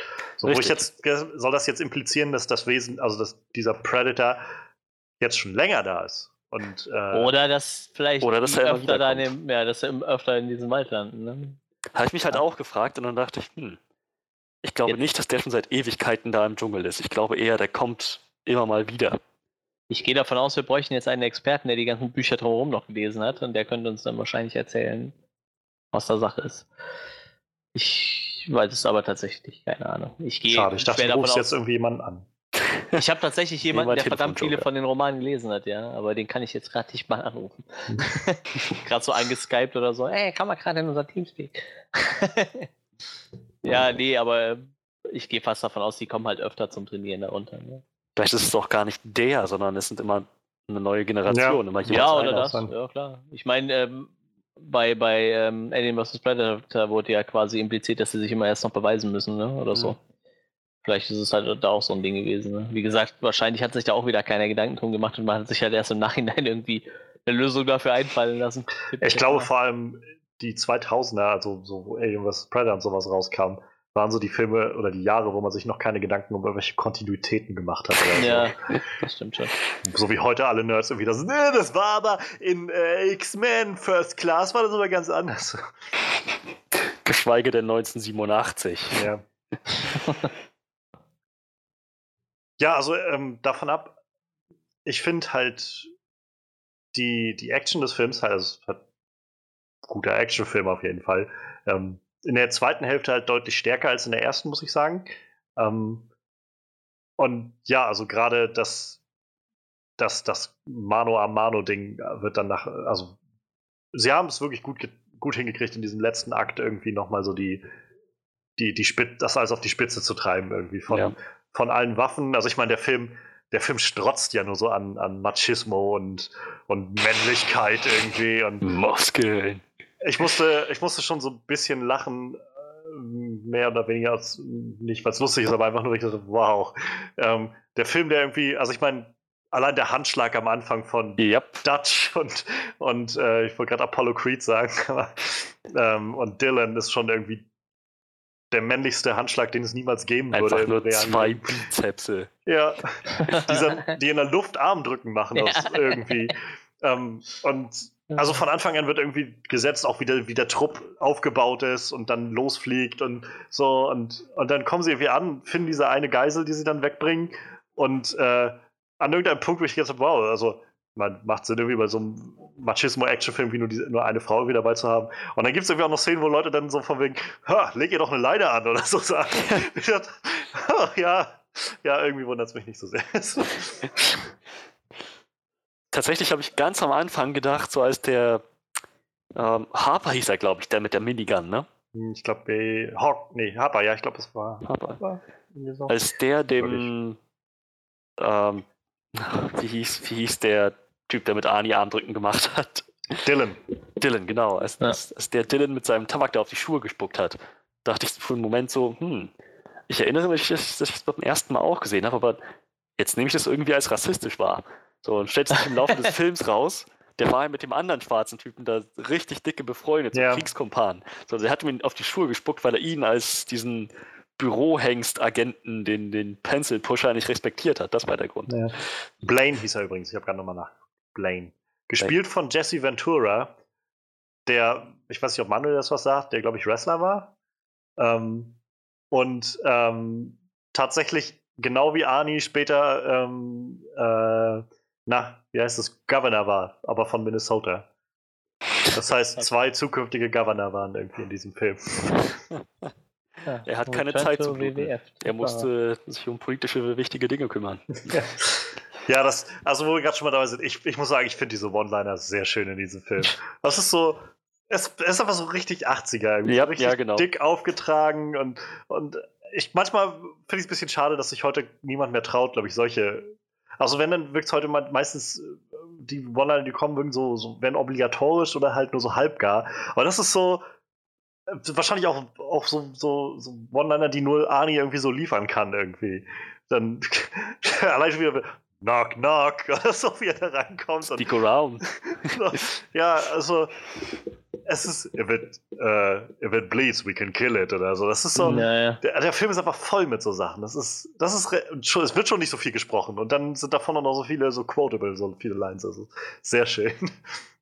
Man muss doch sagen, Ali ist doch eh der Meister der One-Liner, oder? Ich glaube, das hat er doch fast in jedem Film, so Terminator oder Mr. Freeze, äh, in, in Batman. Das, ich ich glaube, die Filme waren alle voll mit so One-Linern. Ich glaube, niemand hat das, dieses One-Liner-Game so verstanden Ja. wie Arnold Schwarzenegger. Ich, ich glaube halt, spätestens ab 90 haben sie dann, glaube ich, ganz explizit geschrieben, so die Ja, One-Liner ja, für ihn, dass er dann welche da hat. Also, Ich glaube, bei Mr. Freeze hatte der irgendwie mal einen, mehr als One-Liner gebracht in dem ganzen Film. Ich, ich kann mich da echt nicht mehr dran erinnern. Vielleicht sind auch nur diese One-Liner irgendwie im Kopf geblieben, aber ich, ich, ich habe den Film auch schon ewig nicht mehr gesehen. In meiner Erinnerung ist äh, Batman und Robin immer irgendwie drei Stunden lang oder so. So fühlt Ja, sich das gefühlt. an für mich. Deshalb könnte ich auch nicht sagen, was da alles passiert oder nicht passiert. Also. Ja, äh, ich fand es halt witzig. Ich habe tatsächlich erst gar nicht. Ich wusste, dass Shane Black dabei ist, aber ich habe, also eigentlich wusste ich das, aber ich habe das überhaupt nicht auf dem Schirm gehabt. Bis dann halt diese unglaublich coolen Sitcom-Credits losgingen. Ich weiß Stimmt, die ja. mitgeschnitten? Das ist so das Weirdeste, was ich seit langem gesehen habe. Irgendwie. Diese, so, ein, so ein krasser, intensiver Actionfilm und auch am Schluss irgendwie Arnie, so der letzte Shot, wie er in dem Helikopter sitzt und irgendwie so völlig am Ende ist so und, und nur so, so reminisziert über all die Leute, die er verloren hat und dann Cut to Black und auf einmal diese Sitcom-Leute so in die Kamera gucken. Hey! Mit Carl Weathers, Arnold Schwarzenegger. So, Tja, stimmt. Was habt ihr Ja. noch? ich kann aber überlegen. Hätte ich mir was sagen oder war er auch noch am Überlegen? Das Setting hat sehr gut funktioniert, haben es halt gut umgesetzt, wie, aber haben Ja. schon, meinten wir schon, mit den Kamerawinkeln, den Shots. So, natürlich auch diese ganze Vietnam-Thematik irgendwo. Hat schon, es hat sehr gut Ich funktioniert. glaube, im, also ich glaube, gestern hatten sie CinemaSins zu Predator rausgebracht gehabt und ich meine, Jeremy sagt halt sowas wie, ähm, es ist krass, wie McTiernan es schafft, halt diesen Dschungel in so eine Art Gruselkabinett zu verwandeln, sodass halt jedes Blatt irgendwie, jeder, jeder Baumstumpf, der irgendwo aus irgendwo rausguckt, sofort eine Gefahr irgendwie darstellt und so einen so, so erschaudern lässt, nur wenn man wenn man sieht, wie die, weil du halt die ganze Zeit denkst, irgendwo, überall sitzt das Ding, überall kann das gerade sein. Mhm. So. Ich nehme an, er hat das, sich das auch nicht nehmen lassen in seinem Video.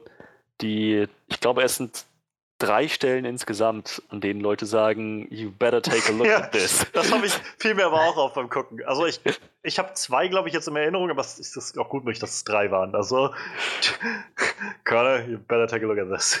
You better take a look at this Klischee. Wird heute, glaube ich, auch nicht mehr so viel genutzt, habe ich das Gefühl. Tja, frag mich, an wem das liegt. Ja, nee, aber ansonsten, ja, das, das, das Setting. Oh, also wir das, können ja. Ja, sonst- ja, das, das Schauspiel wollte ich nochmal. Ich wollte gerade sagen, wir könnten jetzt zum Schauspiel auch mal kommen. Vielleicht nicht unbedingt. Ich meine, Arnold Schwarzenegger macht sein Arnold Schwarzenegger-Ding. So, das, das, das werde ich jetzt mal nicht weiter werten. Das ist einfach seins. So. Aber die anderen, so diese, diese ganzen Kriegsveteranen, das, meine, das kam schon rüber. ja, sie haben halt jeden der Charaktere irgendwie so zu einem gewissen Punkt immer gut ausgespielt, fand ich. Also ähm, es gab so ein, zwei Momente, wo ich gesagt habe, irgendwie dem, dem Mac kaufe ich jetzt gerade so ein, zwei Sachen gerade nicht ab, so gegen Anfang. Aber gerade als es dann so um sein, sein Verhältnis irgendwie zu, zu Blaine ging, Mhm. so dass deren Freundschaft, dann war auf einmal wieder mehr da und, und auch gerade nachdem Blaine dann irgendwie ähm, ja geäxt wurde und er dann Ja. halt so seinen Tantrum hatte. Auch eine wundervoll überdrehte Szene, wie sie einfach so den, den Dschungel zerschießt. Mhm. So, ähm, ich habe halt, tatsächlich habe ich in dem Moment halt gedacht, so, meine Güte, das ist schon echt dick aufgetragen gerade, so wie die da einfach stehen und weiß ich nicht, wie viel Kilogramm Kugelblei einfach auf den Dschungel verteilen.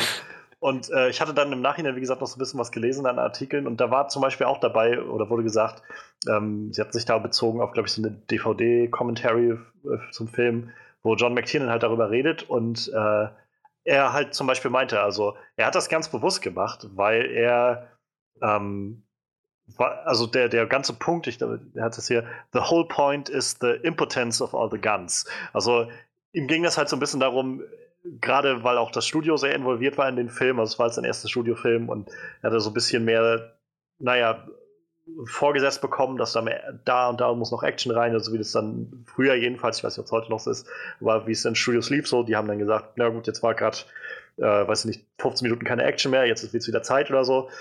Und da muss jetzt noch geballert werden und sowas. Und er hat dann gedacht, okay, dann, dann werde ich das Ganze so weit ins äh, so ad absurdum führen irgendwie, dass das Ganze schon wieder irgendwie was aussagt. Und ursprünglich hatten sie wohl tatsächlich vor, ähm, bei dieser Szene dann doch ein paar Leichen oder so dann davor zu hängen, so an, an Körpern. Und äh, er meinte halt, naja, wir, also Waffen sollten nicht irgendwie einfach so benutzt werden, also auch, auch nicht in einem, so einem Film.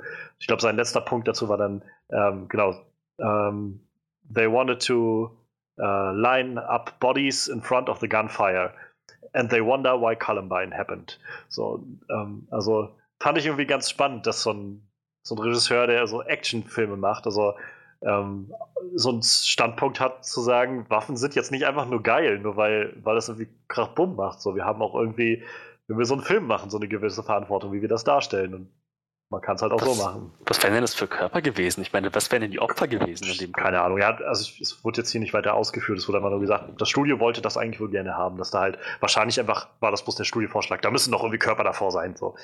Ohne dass es vielleicht weiter, weiter spezifiziert wurde. Also. Ja, nee, aber das, das war auch so eine Szene, wo ich dachte, wow, die, das streckt sich jetzt gerade ganz schön. Und jetzt hören sie auf, Munition zu verschwenden.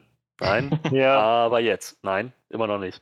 vor, allem, vor allem, er fing dann, also der, der Mac fing dann an zu ballern mit dem, mit der Gatling Gun und die anderen springen daneben und fangen sofort an mitzuschießen. Das Ja. so, nicht mal irgendwie kurz fragen, was ist oder keine Ahnung. Erstmal sofort draufhalten und bis ke alle keine Kugeln mehr haben. So.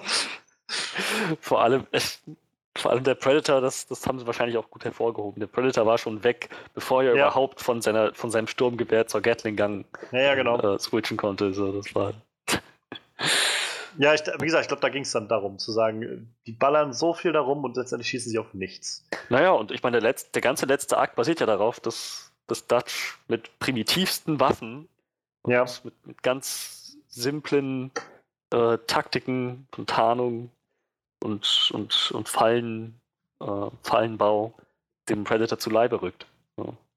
Schlamm einspielen ist immer die beste ich. Come on, kill me, do it, do it, I'm right here, kill me. Da frage ich mich immer noch, was diese, wie er diese Falle konstruiert hat. Dieser Ja. eine Stock war definitiv dazu da, dass diese, diese, dieser, dieser Stock mit den angebrachten Keilen runtersaust. In dieser kleinen Höhle. So. Und dann tritt er den Stock einfach ein und statt dass nur dieser Keil mit den Speeren runtersaust, wo der Predator schon gar nicht Ja. mehr war, kommt noch dieses, dieses, dieser riesen Baumstumpf von oben am Seil runter. Ist das, war das so eine Multifunktionsfalle? Hat er da irgendwie gleich so ein, so ein Fail-Safe irgendwie, falls der Predator nicht auf die Falle reinfällt, mit dem, mit dem, mit dem kleinen Tunnel da unter dem Ast, dann brauche ich noch einen Plan B. So, das, das fand ich ein bisschen, kam so ein bisschen aus dem Nichts. Okay. Ja, ich habe auch gedacht, so das. Es ist ziemlich cool gerade, aber ich so wirklich Sinn macht es gerade für mich noch nicht, habe ich das Gefühl. aber äh, wo wir gerade bei dem finalen Kampf sind, das fand ich irgendwie auch ganz ganz witzig, oder, oder was witzig, aber irgendwie, es hat gut für die Thematik irgendwie gepasst, als dann Arnie und der Predator irgendwie so in den, den Faustkampf miteinander übergegangen sind, beziehungsweise einfach Arnie seinen, seinen Arsch versucht bekommen hat. Ähm, immer diese Shots zu der, zu der Sicht des Predators, wo er im wahrsten Sinne des Wortes einfach rot gesehen hat. So, das Ja. ist irgendwie ganz, ganz, ganz clever irgendwie. Interessanter Punkt. Ich meine, wir haben jetzt ein paar Mal gesagt, dass sie sich wohl keine Gedanken gemacht haben, aber ich kann mir nicht vorstellen, dass sich darüber niemand Gedanken gemacht hat, dass der Predator ohne seinen, ohne seinen Helm eigentlich wirklich sehr schlecht sieht. Also, ich, ich glaube schon, dass sie sich Gedanken gemacht haben um, um das Monster an sich und um das Wesen, aber ich denke mal, dass sie noch nicht so weit gedacht haben, irgendwie, was da für eine, weiß ich nicht, was da für eine Lore dahinter steckt oder so. Es war, ich schätze ich jetzt mal so, dass es einfach wirklich so auf ein Monster, auf ein Alien so begrenzt war, der Gedanke für den ersten Film. Ich meine, ich weiß es nicht. Das Drehbuch war wohl schon vorher da. Ähm, also es hat McTiernan nicht geschrieben oder Shane Black. Ähm, und ursprünglich, wenn ich das richtig gelesen habe, war der Pitch des Ganzen ähm, Rocky meets Alien, weil ähm, quasi der Gag wurde, nachdem Rocky 4 rauskam, muss so Anfang der 80er gewesen sein. Ähm, und er dann quasi Ivan Drago, den russischen Riesen oder wie er hieß, da besiegt hat, äh, wurde dann so in Hollywood unter Writern so der Gag, äh, ja, das nächste, was nur noch, also was nur noch geht, ist, dass Rocky jetzt jemanden von außerhalb des Planeten quasi kaputt macht, weil er hat auch alle auf dem Planeten sozusagen besiegt, alle Staaten. Und dadurch wurde so ein bisschen diese Idee wohl losgetreten. Und äh, dann hat man halt angefangen, so Skripte zu schreiben, wie das wohl funktionieren könnte. Und äh, ja, McTiernan hat dann selbst gesagt, als er an dem Film gearbeitet hat, war das für ihn tatsächlich mehr wie so eine, wie so eine King Kong-Geschichte. So äh, Haufen, also eine Gruppe von Kerlen gehen auf eine Insel, gehen immer tiefer und tiefer rein und das Ding, was, äh, was sie scheinbar ähm, gejagt haben, stellt sich als etwas größer und schlimmer raus, als sie dachten und dann werden sie gejagt. Das war wohl seine, seine, sein Gedanke bei dem Film.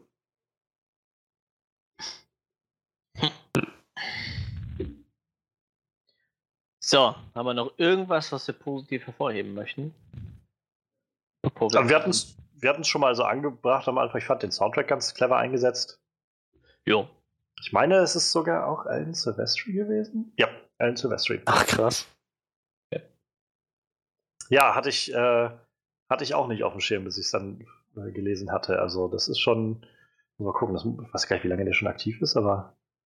Seit Naja, den 72 das 70ern, ja. erste, aber ja, so die, die längeren Sachen seit Anfang der 80er, ja doch. Der hatte dann schon auch so ein bisschen was im, in petto, als er Predator gemacht hat.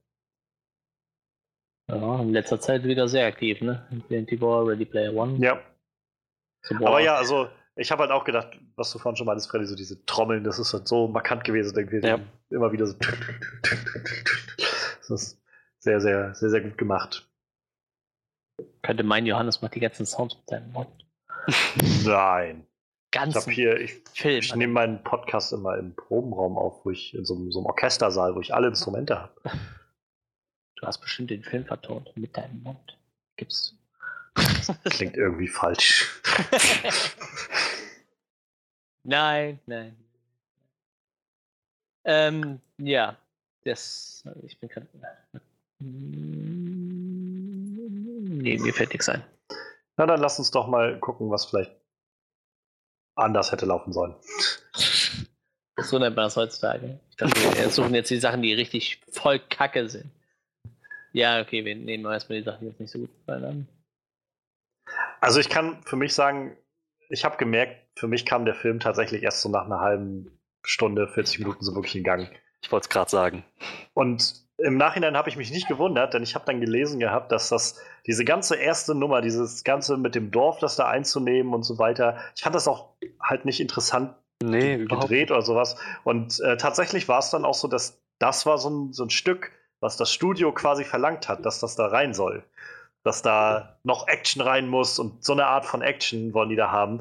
Ähm, fand ich halt ganz interessant, als ich das gelesen habe, weil also John McTiernan ist wohl viel mit gerade so europäischen Filmen aufgewachsen und hat deshalb sich sehr an dieses so bewegte Kamera und so weiter, ähm, sowas alles angeeignet und sich da sah der sich sehr darauf konzentriert, während in, zu der Zeit gerade ein Hollywood-Film eigentlich viel mehr so dieses statische Action so du siehst irgendwie wie wie in dem Film jetzt am Anfang, dann weiß ich, brennendes Auto oder Auto fährt gerade in so ein Dings rein und explodiert oder sowas. Und, und das waren wohl die Momente, wo er wohl wirklich mit dem Studio so Kopf an Kopf geraten ist und das Ganze wohl auch jetzt, jetzt nicht so die schönsten Erfahrungen waren, gerade da es auch sein erster Studiofilm war. Und er dann erst, naja, für die zweite Hälfte so wirklich sich das erkämpft hat, dass er jetzt ähm, in seiner Art und Weise das drehen kann, wie er das möchte. Und ja, also ich finde, es macht sich echt bemerkbar. Also ich war echt bisschen gelangweilt am Anfang, also von diesem ganzen Teil. Aber ich muss sagen, das ist doch genau das, was in den 80ern so angesagt war, ne? So Ja, ja. stumpfe Action-Szenen und so, das war doch in den 80ern total in. Ich meine, da war doch jeder zweite Film gefühlt so. Ich denke mal, der hat Bambi auch gesagt, hey, wir hätten sowas gerne drin, weil es kommt halt gerade gut an. Ich denke mal, das war so der Hintergedanke dahinter. ja. Ob das jetzt nachher für den Film äh, förderlich ist oder nicht, hat sich da wahrscheinlich vom Studio her auf jeden Fall keine Gedanken gemacht. Na, ich hätte mir tatsächlich gewünscht, dass die. Ich meine, ich kann verstehen, dass die irgendwo einen Prolog wollen, einen Einstieg in, in diese Welt, in das Setting, aber ich hätte mir dann doch gewünscht, dass es schon irgendwie ein bisschen Predator-fokussierter ist als das, weil das wirkte jetzt so wirklich rangetackert.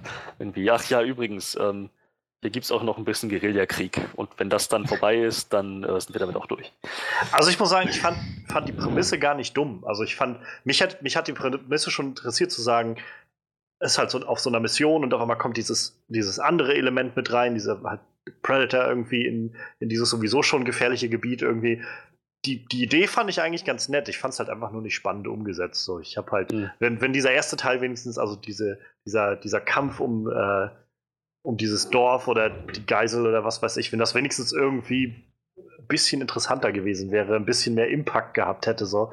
Oder Man halt, wusste ja nicht, wer die Geisel ist. Man ja eben, nicht, es war einfach nur so, das alles. sind jetzt nur von A nach B und gerade weil sie dann ja auch von Anfang an schon irgendwie klar machen, dass dieses Wesen da ist, sitzt man dann doch irgendwie gerade auch diese ersten 30 Minuten und denkt so, wann Und wann wartet irgendwie, wann ja, geht's los. So, entweder ihr macht was Spannendes oder ihr müsst den gleich mit da irgendwie mit reinnehmen. So. Aber Genau. so passiert jetzt irgendwie gerade nicht so viel, was, was die Story auch so wirklich voranbringt. Also, ähm, ja.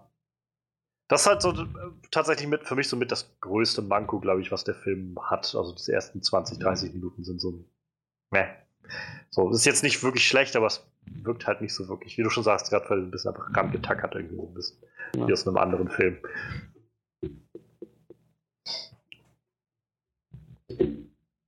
Ja, Ja, was hätten wir denn noch? wie gesagt, Anis Schauspiel ist ähm, halt Anis Schauspiel. Ja. Ich kann nicht wirklich sagen, dass das gut war, aber es war halt der Sache sehr dienlich. Ja. ja, Also ich muss sagen, ich habe halt echt zu tun gehabt mit der Stimme. Also, weil ich ich habe den Film jetzt zum ersten Mal auf Englisch gesehen und das war doch der erste Film, den ich jetzt komplett am Stück gesehen habe, wo Arnold Schwarzenegger quasi seine authentische Originalstimme hatte für mich. Und äh, ich wusste, wie er am Original klingt, aber das in einem Film zu hören und gerade wenn dann so, so, so Momente kommen, also die einfach auf einmal so Charisma ausstrahlen sollen, dann, dann untergräbt dieser Akzent das für mich jedenfalls immer noch sehr. Vor allem Ja. am Anfang. Ich musste mich echt dran gewöhnen. Und ähm, dann in der zweiten Hälfte ging es und da war ja dann auch nicht mehr viel so, also nicht mehr viel zu reden. Ähm, aber ja, das war schon, das war echt so ein bisschen weird. ich, sage mal ein Hoch auf Thomas Dannenberg, aber ähm, Ja. Bei One-Linern kann der halt auch nicht mehr viel raushauen. aber bei vielen anderen Filmen, äh, ich, ich, ich glaube, wenn du die im Original guckst, sind die wahrscheinlich schlimmer. Wenn du wirklich Arnold Schwarzenegger reden hörst. Bei Sylvester Stallone will ich das nicht mal sagen, so den spricht er ja auch. Ich glaube, der ist dann noch ein ein bisschen andere Ausnummer. Ich meine, das sind so alles irgendwie Leute, die in den 80er Jahren mit Actionfilmen berühmt geworden sind, aber ich glaube, die unterscheiden sich dann doch noch ein bisschen. Obwohl man ja sagen muss, ich weiß nicht, nachdem Arnold Schwarzenegger jetzt dann noch mal eine Zeit lang in der Politik tätig war, ich weiß nicht, vielleicht ist er jetzt auch ein bisschen anders. Ich meine, man Ich- sollte meinen, er kann jetzt besser reden, ne? Das finde ich immer krass, dass der seinen, seinen Akzent nie aufgegeben hat irgendwie. Oder, Ja. oder losgeworden ist, weiß nicht, wie man das sagen soll. Oder ob er das darauf angelegt hat. Losgeworden ist, ja. Ganz Ähm, bewusst aufgeben, das ist schwierig. Ja, aber ich meine, vielleicht hat er da auch einfach keinen Wert drauf gelegt, das meine ich bloß. Ja, gut, das, das kann sein. Ist er denn, ist er denn der deutschen Sprache wirklich mächtig? Äh, ich glaube schon. Er ist doch Österreicher. also als er Österreicher müsste er das auch eigentlich sein. Weil ich meine mich zu erinnern, dass er mit Angela Merkel hauptsächlich auf Englisch konversiert hat. Ja, habe ich Aus irgendeinem Grund. Gut, das Ja, kommt war vielleicht das auch jetzt an, bei diesem Gipfel da in Bonn. Rahmen. Also jetzt zum Beispiel diesem Gipfel in Bonn war es ja auch ein internationaler Gipfel, da macht das dann schon wieder Sinn, ne? Also ich weiß es jetzt nicht. Ich habe es jetzt. Ich könnte jetzt auch nicht sagen, dass ich ihn äh, Deutsch habe reden hören irgendwo. Aber ich habe jetzt auch nicht danach äh, nicht danach gesucht. So. Ja, nee, ich auch. Aber ich kann mir eigentlich gut vorstellen, dass er Deutsch spricht. Zumal der Mann ja nicht dumm ist. Also der, der ist ja eigentlich ein ziemlich intelligenter Kopf. Ähm, der, wie gesagt, ich weiß nicht, ob der einfach, das frage ich mich einfach so ein bisschen, ob der seinen, seinen Akzent einfach nicht aufgeben, sich da einfach nicht für interessiert hat zu sagen, äh, ich muss diesen Akzent loswerden oder so. äh, oder er einfach gesagt hat, ja, das ist halt so und dann wird das irgendwie hinhauen. Ähm, das ist so irgendwo sein Markenzeichen. ja, ja, ja. Und in Amerika zieht das auch, glaube ich, echt total. Also für die ist das halt so das Ding, irgendwie, dass Arnie halt genau so spricht und sich so abhebt von dem Rest dadurch. Ähm, naja, aber ich sag mal so, wie gesagt, in dem Part, wo er nicht gesprochen hat, fand ich, fand ich die Performance also überzeugend. Ja, schon. Mhm. Dieser, dieser urmenschliche Schrei, den er da am Ende losgelassen hat, um den Predator zu sich zu locken, das war absolut episch. Das ist halt, das ist halt wieder dieses, dieser Machismo. irgendwie. Das ist halt so der Herkules in Person so ungefähr, der dann da durch den Dschungel zieht und so mit kaum mehr bekleidet als so einem Lendenschurz und irgendwie in Schlamm. So, uh, Ja, ja. Aber ja, das war episch. Also gerade auch wie er die Fackeln dazu anmacht. Und, ja. Also er äh, spricht tatsächlich fließend Deutsch. Hm. Aber lustigerweise ist es hier ein Interview mit einem Deutschen, das er führt, und er redet tatsächlich ab der Mitte des Interviews nur noch Englisch. Mit starkem Akzent. Aber er kann tatsächlich auch Deutsch. Ich habe keine Ahnung, warum er so einen Fetisch fürs Englische hat. Auf jeden Fall spricht er da auch auf Englisch die ganze Ja. Zeit. Schon interessant, ne? Vielleicht fühlt man sich nach all den Jahren dann auch eher dem Englischen zugewandt oder so. Ähm, für mich waren jetzt nochmal, was ich sagen kann, so, so ein paar Kleinigkeiten, wo ich einfach gemerkt habe, irgendwie, ich, ich glaube, das Skript war hier dann noch nicht so ganz überarbeitet oder so, oder es wurde nicht so viel Wert drauf gelegt. Also zum Beispiel, dass die Anna auf einmal einfach Englisch spricht, so, so aus dem Nichts. Ich dachte, wo kommt denn das jetzt her? Das.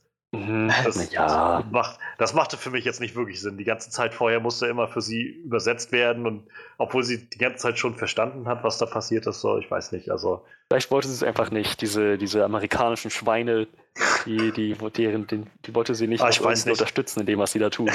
ich habe das in, äh, in Bright, da gibt es genau dasselbe Ding. In Bright, wenn dann äh, hier Will Smith und Joel Edgerton diese, dieses Elfenmädchen mitnehmen und den ganzen, also weiß ich, zwei Akte lang nicht mit ihr reden können, weil sie halt Elfin ist. Und Ja, dann ja. so aus dem Nichts sagt sie einfach mal, ah, ich kann Englisch reden, wisst ihr das? Und warum sagst du das jetzt erst? Ja, jetzt vertraue ich euch. So, das weiß ich nicht. Also ich finde, das, das wirkt für mich immer so ganz, ganz stark nach, wir müssen irgendwie den Plot an dieser Stelle voranbringen. Ähm, sie kann auf einmal reden so, und kann, kann jetzt neue Informationen geben, so ungefähr. Ähm, weiß ich nicht. Das hätte ich mir ein bisschen dezenter irgendwie gewünscht oder anders gewünscht. Ja gut, ich meine, letzten Endes hatten sie ja Leute da, die Spanisch sprechen konnten. Vielleicht wollten sie einfach nur Zeit, äh, Zeit sparen. Naja, nicht jedes Wort vielleicht auch- übersetzen. vielleicht auch einfach auf Nummer sicher gehen, weil die Leute, die Spanisch gesprochen haben, irgendwie dann auch bald nicht mehr da waren. ja gut. Naja. Tja, ich überlege. Manuel, hast du noch was, was dir nicht Hm. gefallen hat? Ich hatte noch so ein, zwei kleine Sachen, die mich so in der, der Logik des Films irgendwie nicht so ganz. Ähm, also ich hatte so ein, zwei Momente, wo ich mich gefragt habe, wie gesagt, also ich meine, das ist vielleicht einfach die Logik des Predators, die man jetzt nicht so nachvollziehen kann, vielleicht als Mensch, aber ich mir einfach warum, warum bringt er sie jetzt nicht einfach um? So, warum macht er da jetzt irgendwie so ein, so ein komisches Trara raus, irgendwie die ganze Zeit unsichtbar oder warum, weiß nicht, Arnie versteckt sich die ganze Zeit am, äh, am Ende dann vor ihm im Schlamm und so weiter und bereitet alles vor und dann sitzt er da an seinem Lagerfeuer, wo ich so denke, ich kann gar keine Hitze sehen. Das ist das, warum bist du jetzt mit Schlamm überzogen und setzt dich ans Feuer? So, solche Kleinigkeiten irgendwie, also die mich einfach so während des Schauens sowieso kurz gewundert haben. Davon hatte der Film so ein paar Kleinigkeiten. Saß am Lagerfeuer? Ja, den, den, den letzten Abend, glaube ich, bevor er dann nachher seinen, seinen äh, Angriff da gemacht hat. Ähm, vielleicht, vielleicht wusste er aus irgendeinem Grund, dass der Predator gerade nicht in der Nähe war. Ja, aber das ist halt so, dass bei einem Wesen, das unsichtbar ist, hm, wirkt es ein bisschen ja. seltsam. Ähm, und da gab es halt auch einen Moment, wo ich nicht ganz sicher war. Ähm, das war nämlich genau, wo er dann den Predator angelockt hat. Das war irgendwie sehr seltsam geschnitten irgendwie, so dass ich das Gefühl hatte, es war Nacht, als er alles fertig gemacht hat. Dann hat man den Predator gesehen und da war es, glaube ich, also da war es hell. Ja, Dann ich, hm. ist er wieder, also dann dachte ich, okay, dann war jetzt auf einmal ein st starker Schnitt und es ist wieder, also es ist schon der nächste Tag. Und dann kam er aber bei ihm an und da war es wieder dunkel. Ich hatte, ich habe das eher so, ist mir auch aufgefallen, und ich habe das eher so ausgelegt, dass es ähm, unten quasi im Dickicht, ganz unten an den Baumwurzeln auf, auf Bodenebene, dass da kaum noch Licht durchkommt von dem, was an Tageslicht über den Baumkronen noch herrscht. Das war ja ein Shot, dieser eine Shot, wo, wo quasi wirklich noch so viel Himmel zu sehen war. Und naja, der Kampf dann später, das, das zog sich alles da im Unterholz durch. Ich hatte das so interpretiert, dass es quasi im Dschungel unten tiefer unter den Bäumen tatsächlich dunkler ist als weiter oben. Und das ist ja auch, das ist auch wirklich so. Ja. Aber davon habe ich nicht viel gesehen, als die am Anfang durch den Dschungel gerannt sind. Also ist das, das gerade abends irgendwie leicht festzustellen. ähm, und eine Sache, wo ich gerade bei den, bei den Schnitten war, äh, gerade in dem finalen Kampf, so, so cool der auch war, manchmal habe ich nicht gesehen, was gerade passiert. Einfach weil zu seltsam irgendwie auf einmal Predator-Sicht und alles ist rot und dann gibt es irgendwie einen kurzen Sch- Schnitt von, von Arnie von der Seite und dann dreht sich wieder das Ganze. Und ich denke, dass das Ganze schon den Effekt haben sollte, dass man einfach so überwältigt wird davon. Aber ich war trotzdem so an ein, zwei Stellen nicht ganz sicher, was, was passiert jetzt gerade. Arnie wird vermöbelt. Das, da hat Schwarzenegger vielleicht gesagt, aber okay, aber das können wir nur so zeigen, dass es nicht so ganz klar zu sehen ist. Ja, also. Ja, also das sind so meine, meine Sachen. Also wie gesagt, für mich ist gerade der Anfang. Ja. Und dann gibt es halt so ein paar kleine technische Sachen irgendwie, wo ich so gedacht habe, hm, da hätte man vielleicht ein bisschen anders das Skript regeln können oder der Stelle. Ihr habt Shane Black an, äh, da gehabt, also Leute. Warum nutzt ihr den nur für einen Pussy-Joke? Der hat aber sehr gut gezogen und war ausgezeichnet geschauspielert. Immerhin. Ja, Ach so, und genau, ich habe mich gefragt gehabt, was wieder so ein bisschen, äh, geht nicht so sehr in Kritik des Films, aber es war halt einfach ähm, wieder mein, mein Gedanke irgendwie, wenn ich an den Predator denke, ähm, so, also ich meine, der Name allein Predator suggeriert halt schon so ihn als so den ultimativen Jäger irgendwie. Und dann denke ich aber gleichzeitig, eigentlich hat er nicht so viel drauf wie, wie der, äh, der amerikanische Ureinwohner-Typ, den sie da haben, der irgendwie lauter Spuren lesen kann, der irgendwie das spürt, dass da ihn jemand anguckt und so weiter, so der irgendwie die Natur kennt und da aus dem Wasser, also irgendwie aus der Liane trinken kann und solche Sachen. Wo ich gedacht habe, das ist eigentlich ein toller Jäger. Und alles, was der Predator hat, ist irgendwie coole Technik. vielleicht kann er dann den ganzen anderen Scheiß auch, aber braucht das nicht, weil er eben seine coole Technik hat. Ich weiß es auch nicht.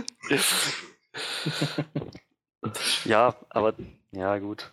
Wie Stimmt. gesagt, ist jetzt keine, keine Kritik des Films an sich, ist einfach nur, was mir aufgefallen ist, so ich gedacht habe. Eigentlich, also für mich bleibt der, der Predator einfach so ein Douchebag irgendwie. So, ein- so ein Weltall-Douchebag, der, der glaubt, er kann mit seinem teuren Scheiß einfach von A nach B gehen und machen, was er will. Ja, meistens sind ja die, glaube ich, die da so auf anderen Planeten gehen zum Jagen, das sind vielleicht auch immer die, die Jüngeren so, ne? Ich weiß es ja nicht.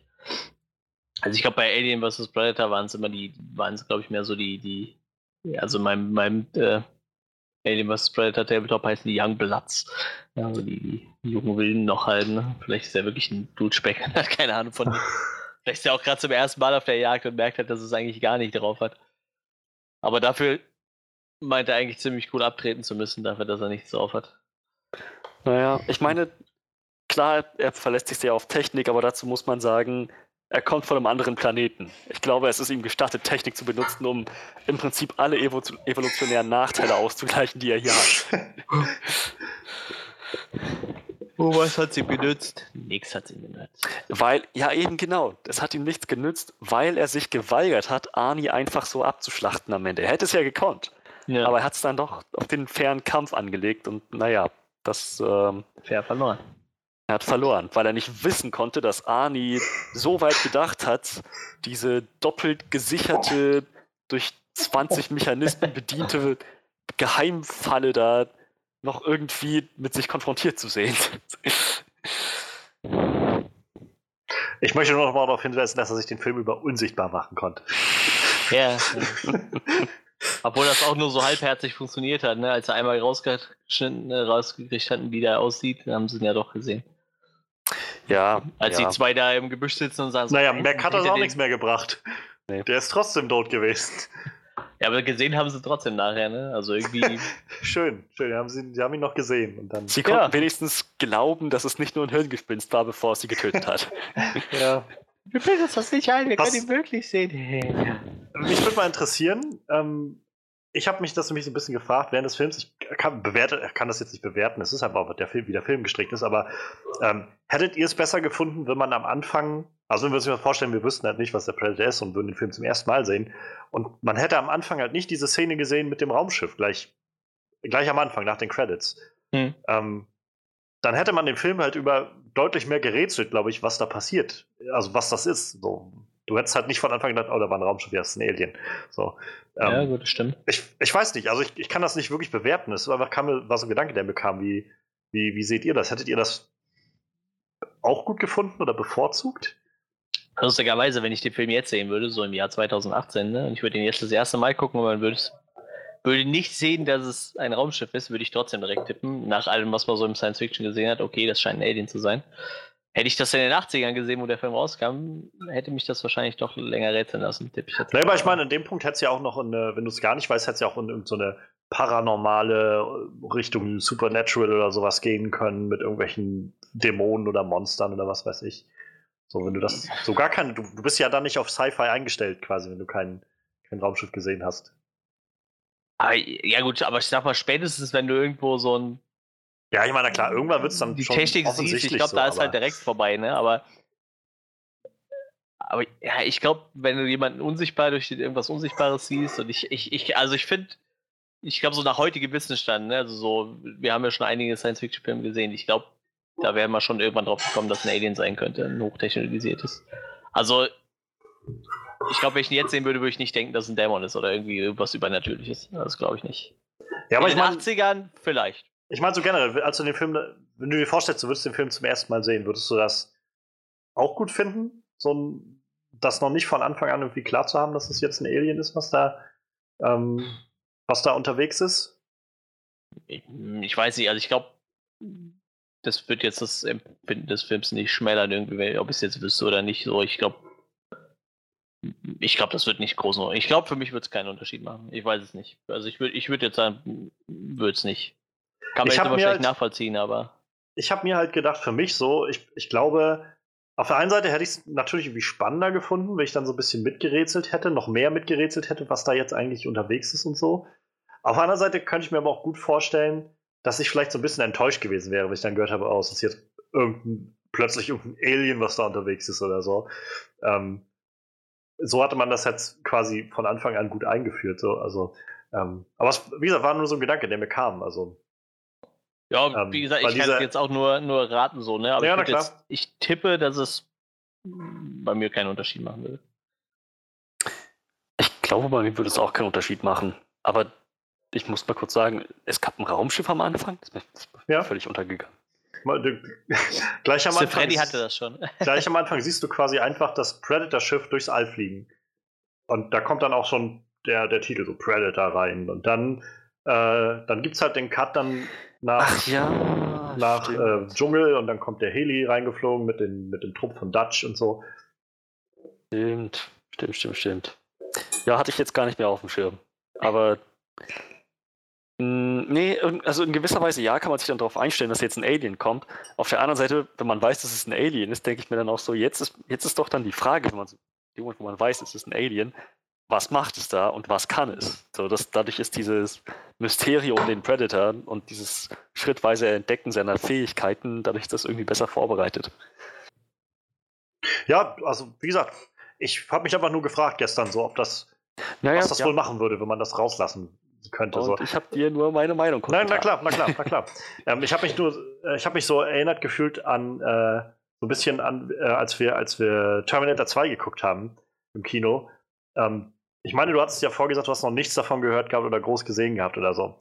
Mhm. Und äh, das ist halt auch so ein Film, glaube ich, wenn du, wenn du den guckst und noch nicht weißt, wie es, also wer jetzt der Gute und wer der Böse ist am Anfang und sich alles erst so aufbaut zu diesem ersten Aufeinandertreffen, wo quasi die, der T800, also Arnie und der T1000 und John Connor aufeinandertreffen und sich dann erst ergibt, wer jetzt der Gute oder der Böse ist. Ich glaube, ähm, das macht sich nochmal ganz anders, wenn du das halt weißt im Vorfeld, wenn du halt schon weißt und in den, in den Film gehst und von Anfang an wird dir klar ist, okay, ja, Arnie ist der Gute und, und der andere ist der Böse, weil Arnie war jetzt im ersten Film nur mal der Böse.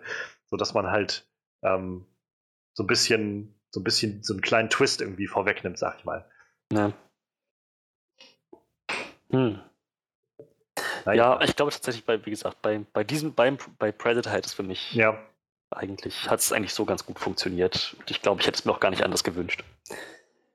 also wie gesagt, es hat auch gut für mich funktioniert. Und äh, ich, ähm, naja, ich, man kann es dann, wenn die Katze erstmal aus dem Sack ist, wie gesagt, dann kann man es sowieso nicht mehr ähm, Eben, ja. wieder zurücknehmen. So. Aber vielleicht war das tatsächlich auch der, der Anreiz, so ein bisschen dahinter zu sagen, früher oder später ist das halt klar, dann das, also auch bei wiederholten Schauen oder sowas, und dann kann man das auch irgendwie von Anfang an gleich, gleich vorwegnehmen. Zumal Ja. das ja auch einen gewissen Spannungseffekt erzeugt, wenn du halt, wie du schon meinst, wenn du halt weißt, was es ist und dann dich bloß fragst, wie und wie wird es funktionieren und was genau wird passieren, so, dann Genau, ja. ändert sich der Fokus ein bisschen. So, und bevor wir jetzt rübergehen in unsere äh, abschließende Review, will ich gerade noch äh, das Geheimnis lüften. Er hat gesagt, du bist so abgrundtief hässlich. Also das ist der deutsche Satz, den er sagt. Ich hab's gerade schnell nach. Sehr zahm. Ja, irgendwie schon. Ja, ich glaube, zu der Zeit war in Deutschland mit, mit äh, Schimpfwörtern noch nicht so. Du bist so ein hässlicher Mutterficker. Ja, Oh. da hat, sich- äh, Thomas Danneberg auch einfach gedacht, oh nein, das kann ich nicht sagen. Ich sag einfach, der ist hässlich. Ja, genau. Weil die Synchronsprecher, die, die sagen dann in, der Aufnahmebox, nein, nein, das, das kann ich nicht machen. Das, Könige. Ja, ich weiß nicht, ab, äh, ab einem bestimmten Punkt haben die wahrscheinlich äh, irgendwann eh alle den Job des äh, Dialogregisseurs inne, dann äh, dürfen die das wahrscheinlich das mag wirklich. natürlich sein, ja. ich glaube, so gefühlt jeder zweite Synchronsprecher macht dann nebenbei noch Dialogregie. Äh, Regie. naja, egal, äh, auf jeden Fall, das hat er gesagt. Ja, dann würde ich doch sagen, äh, switchen wir jetzt mal noch zu unserer abschließenden Review. Macht ihr das so bei It's a Classic? Machen wir das da so? Ja, mit, mit ganz normaler Review wie bei normalen Kinofilmen auch? Ja? Also ich glaube, beim letzten Mal haben wir einfach so ein generelles Fazit gezogen. Ich glaube, wir haben es nicht weiter groß bewertet auf irgendeiner Skala Ah, okay. oder so, aber Gut, ja, dann machen wir das halt so. Ähm, weil ich keine Ahnung habe, wie ihr das macht. Fängt jetzt einfach Johannes an, sage ich jetzt einfach mal. Hey, du. Los. hey, du Penner. Ja, Predator. Mensch, also ich, ich bin froh, dass ich jetzt ähm, John McTiernans erstes Studiowerk noch, äh, noch mal sehen konnte. Mir noch mal mit neuen Augen das äh, Ganze äh, anschauen konnte. Und ja, also wie schon am Anfang meinte, ich verstehe, warum, das, warum der Film ein Klassiker ist. Also es ist definitiv so ein, so ein Action, auch so ein Stück weit Horror-Klassiker, meiner Meinung nach jedenfalls. Ähm, jedenfalls, der Film spielt so gekonnt, vor allem in der zweiten Hälfte, mit, mit diesem Spannungsaufbau, mit diesem Monster und dem Monster-Reveal. Ähm, und das, wie wir schon gesagt haben, so viel ohne Sprache, gerade in der zweiten Hälfte. Ähm, ist schon, schon beeindruckend, das hinzukriegen. Und ähm, ich, ich bin beeindruckt von John McTiernan, also wenn ich das jetzt so sehe, den als ersten Film und ein Jahr später ähm, Die Hard hinterher zu hauen. Ich hoffe, dass wir in irgendeiner der folgenden, also der kommenden Episoden irgendwann auch nochmal über Die Hard reden können. Ähm, denn das, also es, man merkt, dass John McTiernan ziemlich, ziemlich gutes Händchen für solche Sachen hat. Ähm, und interessant, dass selbst damals schon so Sachen wie Studio Interference so mit einer Rolle gespielt haben. Ähm, die haben scheinbar nicht, nicht nur ähm, Fantastic Four oder Fantastic versaut, sondern auch Predator so ein bisschen in der Misere gebracht oder in die Enge getrieben an ein, zwei Stellen. Aber letztendlich tut das dem Gesamtfilm irgendwie keinen keinen Abriss und der, der Charme spielt einfach auch so eine große Rolle mit, der darüber kommt durch Arnie, durch die ganzen One-Liner, dieses ganze Feeling irgendwie, das der Film hat. Wie gesagt, ich, also ich finde, das ist ein, eine ziemlich runde Nummer insgesamt. Und äh, ja, also ich, äh, von den Predator-Filmen, die ich gesehen habe, ist es auf jeden Fall der beste. Und ähm, naja, wie gesagt, ich kann mir gut vorstellen, dass der theoretisch heute auch noch gut funktionieren würde, wenn der so rauskommen würde. Also Ja, gucken, sollte man gucken, wenn man den noch nicht ja, gesehen hat. definitiv. Würde ich, mich mal, würde ich mich anschließen. Also, das wäre tatsächlich auch der erste Satz, den ich äh, losgeworden wäre. Es ist ein verdienter Classic, aber so ein, so ein wirklicher Classic, wie er im Bilderbuch steht. So, der Film hat halt was ganz Frisches gemacht, was ganz Neues gemacht und es hat funktioniert sofort. Und zwar aus Gründen, die wir jetzt alle schon oft genug genannt haben. Arnie in der Rolle war ein guter Cast. Ich betone in diesem Fall in der Rolle. ähm, Freddy hat ein bisschen Angst, dass ihn ein guter Cast ist, das ist das einmal dahingestellt. Freddy hat so ein bisschen Angst, dass ihn irgendwer darauf festnagelt, dass er gesagt hätte, Arnold Schwarzenegger wäre ein guter Schauspieler. Habe ich niemals gesagt. Ich kann das weder bestätigen noch leugnen. ähm, ja, richtig. Ansonsten, es funktioniert als Horrorfilm, es funktioniert als Thriller, es funktioniert als Sommer-Blockbuster. Das Setting ist sehr gut gewählt und sehr gut ausgespielt, zusammen mit, dem, mit der ganzen Spannung, die dieser Film erzeugt. Also ja, ich, ich glaube, das ist ein Film, den ich mir tatsächlich immer und immer wieder anschauen könnte, wahrscheinlich wesentlich öfter als andere Filme, bevor mir langweilig wird. Und das, das sagt was aus, denn es gibt Filme, die ich gut finde und die ich einfach nur einmal sehe und dann nie wieder, weil das hat mir dann gereicht. Predator macht mir tatsächlich, so komisch das klingt, Spaß. Ja, äh, ich schließe mich da an. Trotz des doch mittlerweile gehobenen Alters des Films. Ich meine, was haben wir gesagt? 87, ne? 87. Ja, Da sind wir bei 31. einem, äh, ja, da sind wir beim 31 Jahre alten Film. Äh, oh, oh Gott, das Willen, weißt du, ich, mir wurde gerade wieder bewusst, dass ich 88 geboren bin und 30 bin. Du bist genauso alt wie Die Hard.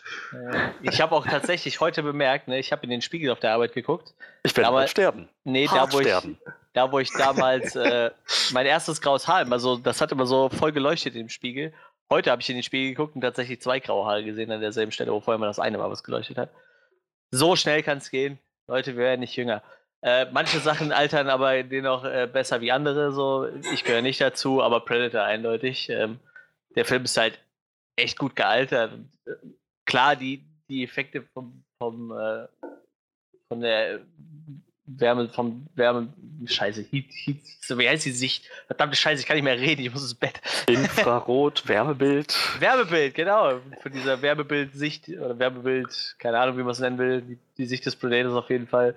Klar, die würde man heute mit Sicherheit schöner hinkriegen, aber ich meine, wir reden von einem Film von 87, das darf man nicht vergessen und äh, dafür war der Film effektmäßig halt echt wahrscheinlich on top damals zu der Zeit. Oh ja. ähm, wie gesagt, die Optik vom Predator, Predator, die zieht sich über Jahre hinweg, hat sich da echt nicht viel geändert und ich finde, der ist auch heute echt noch ein sehr, sehr eindrucksvolles Alien.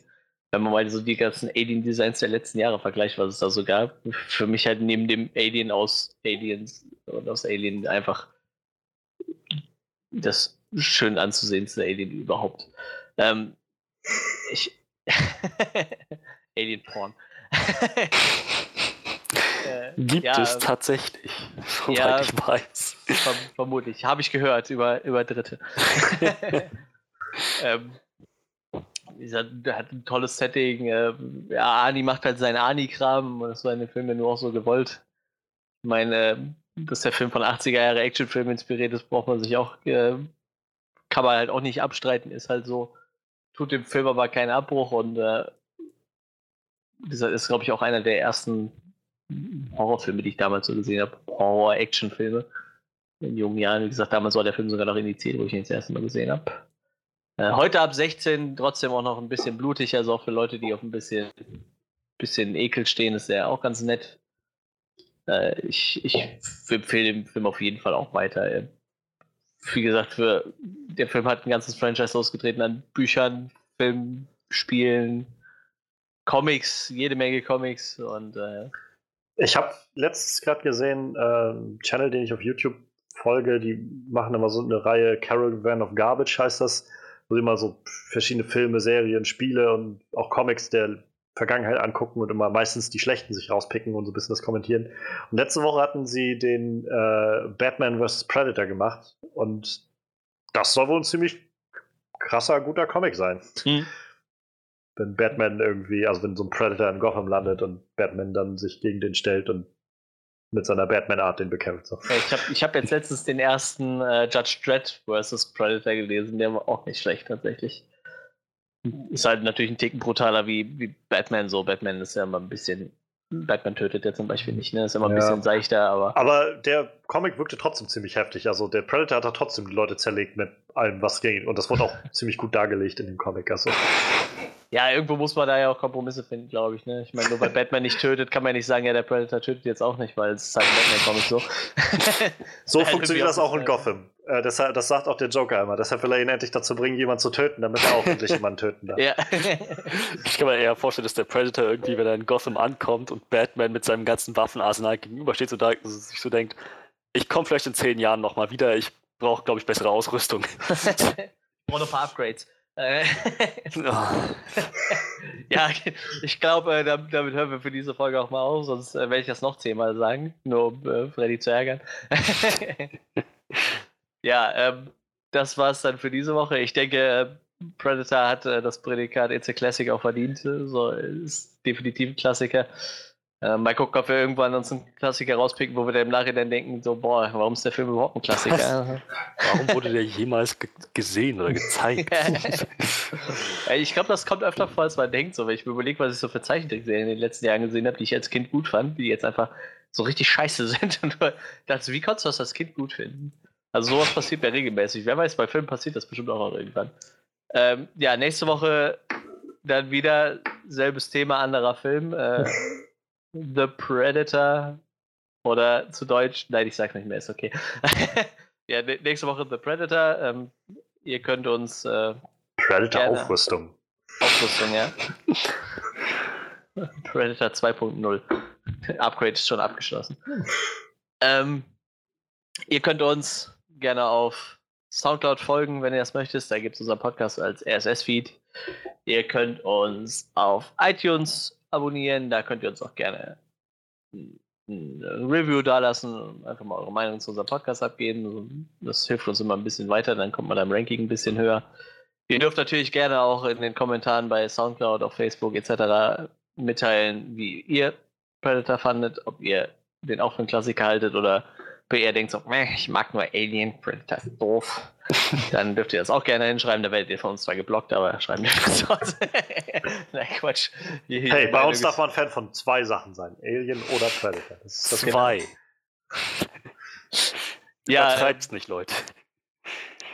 Deshalb, äh, wie gesagt, äh, immer gern mit uns interagieren. Wir antworten auch. Äh, wer findet immer die Zeit, dann zu schreiben. Ähm, Johannes findet ihn auch auf Twitter. Der twittert da so rum. Die ganzen Links dazu findet ihr natürlich immer in der Track-Beschreibung. Mich findet ihr auf Instagram. Und äh, bis jetzt hat Freddy noch keiner auf Steam gefunden. Also gibt es auch noch kein T-Shirt. Vielleicht nächste Woche. Aber das Angebot steht, Leute. Ja. Steckt euch ein. ja, ähm, sonst hören wir uns natürlich nächste Woche wieder an gewohnter Stelle und äh, ich wünsche euch noch einen schönen Tag, Abend oder Morgen, je nachdem, wann ihr diesen Podcast schaut. Auf Wiedersehen.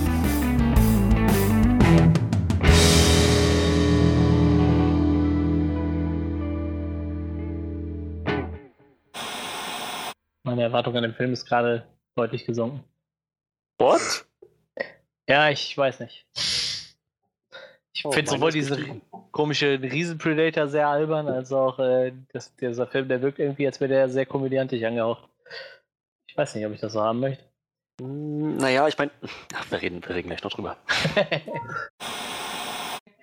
Nein, der, der Sinn ist wirklich, dass du in regelmäßigen Abständen, so ungefähr alle 60 Sekunden, einmal sagst, it's a classic. Stell dir, eine, stell dir einfach eine, eine äh, Stoppuhr und dann kannst du irgendwie regelmäßig. Alter. Ich weiß nicht, ob ich diesen, diesen Prolog nicht irgendwie ein bisschen it's a classic zu nervig fand. Ich meine, diese Exposition war so faul. Ich, ich verstehe schon, was du meinst, aber für mich hat das super it's a classic funktioniert. Weil das, Einfach so richtig bescheuert.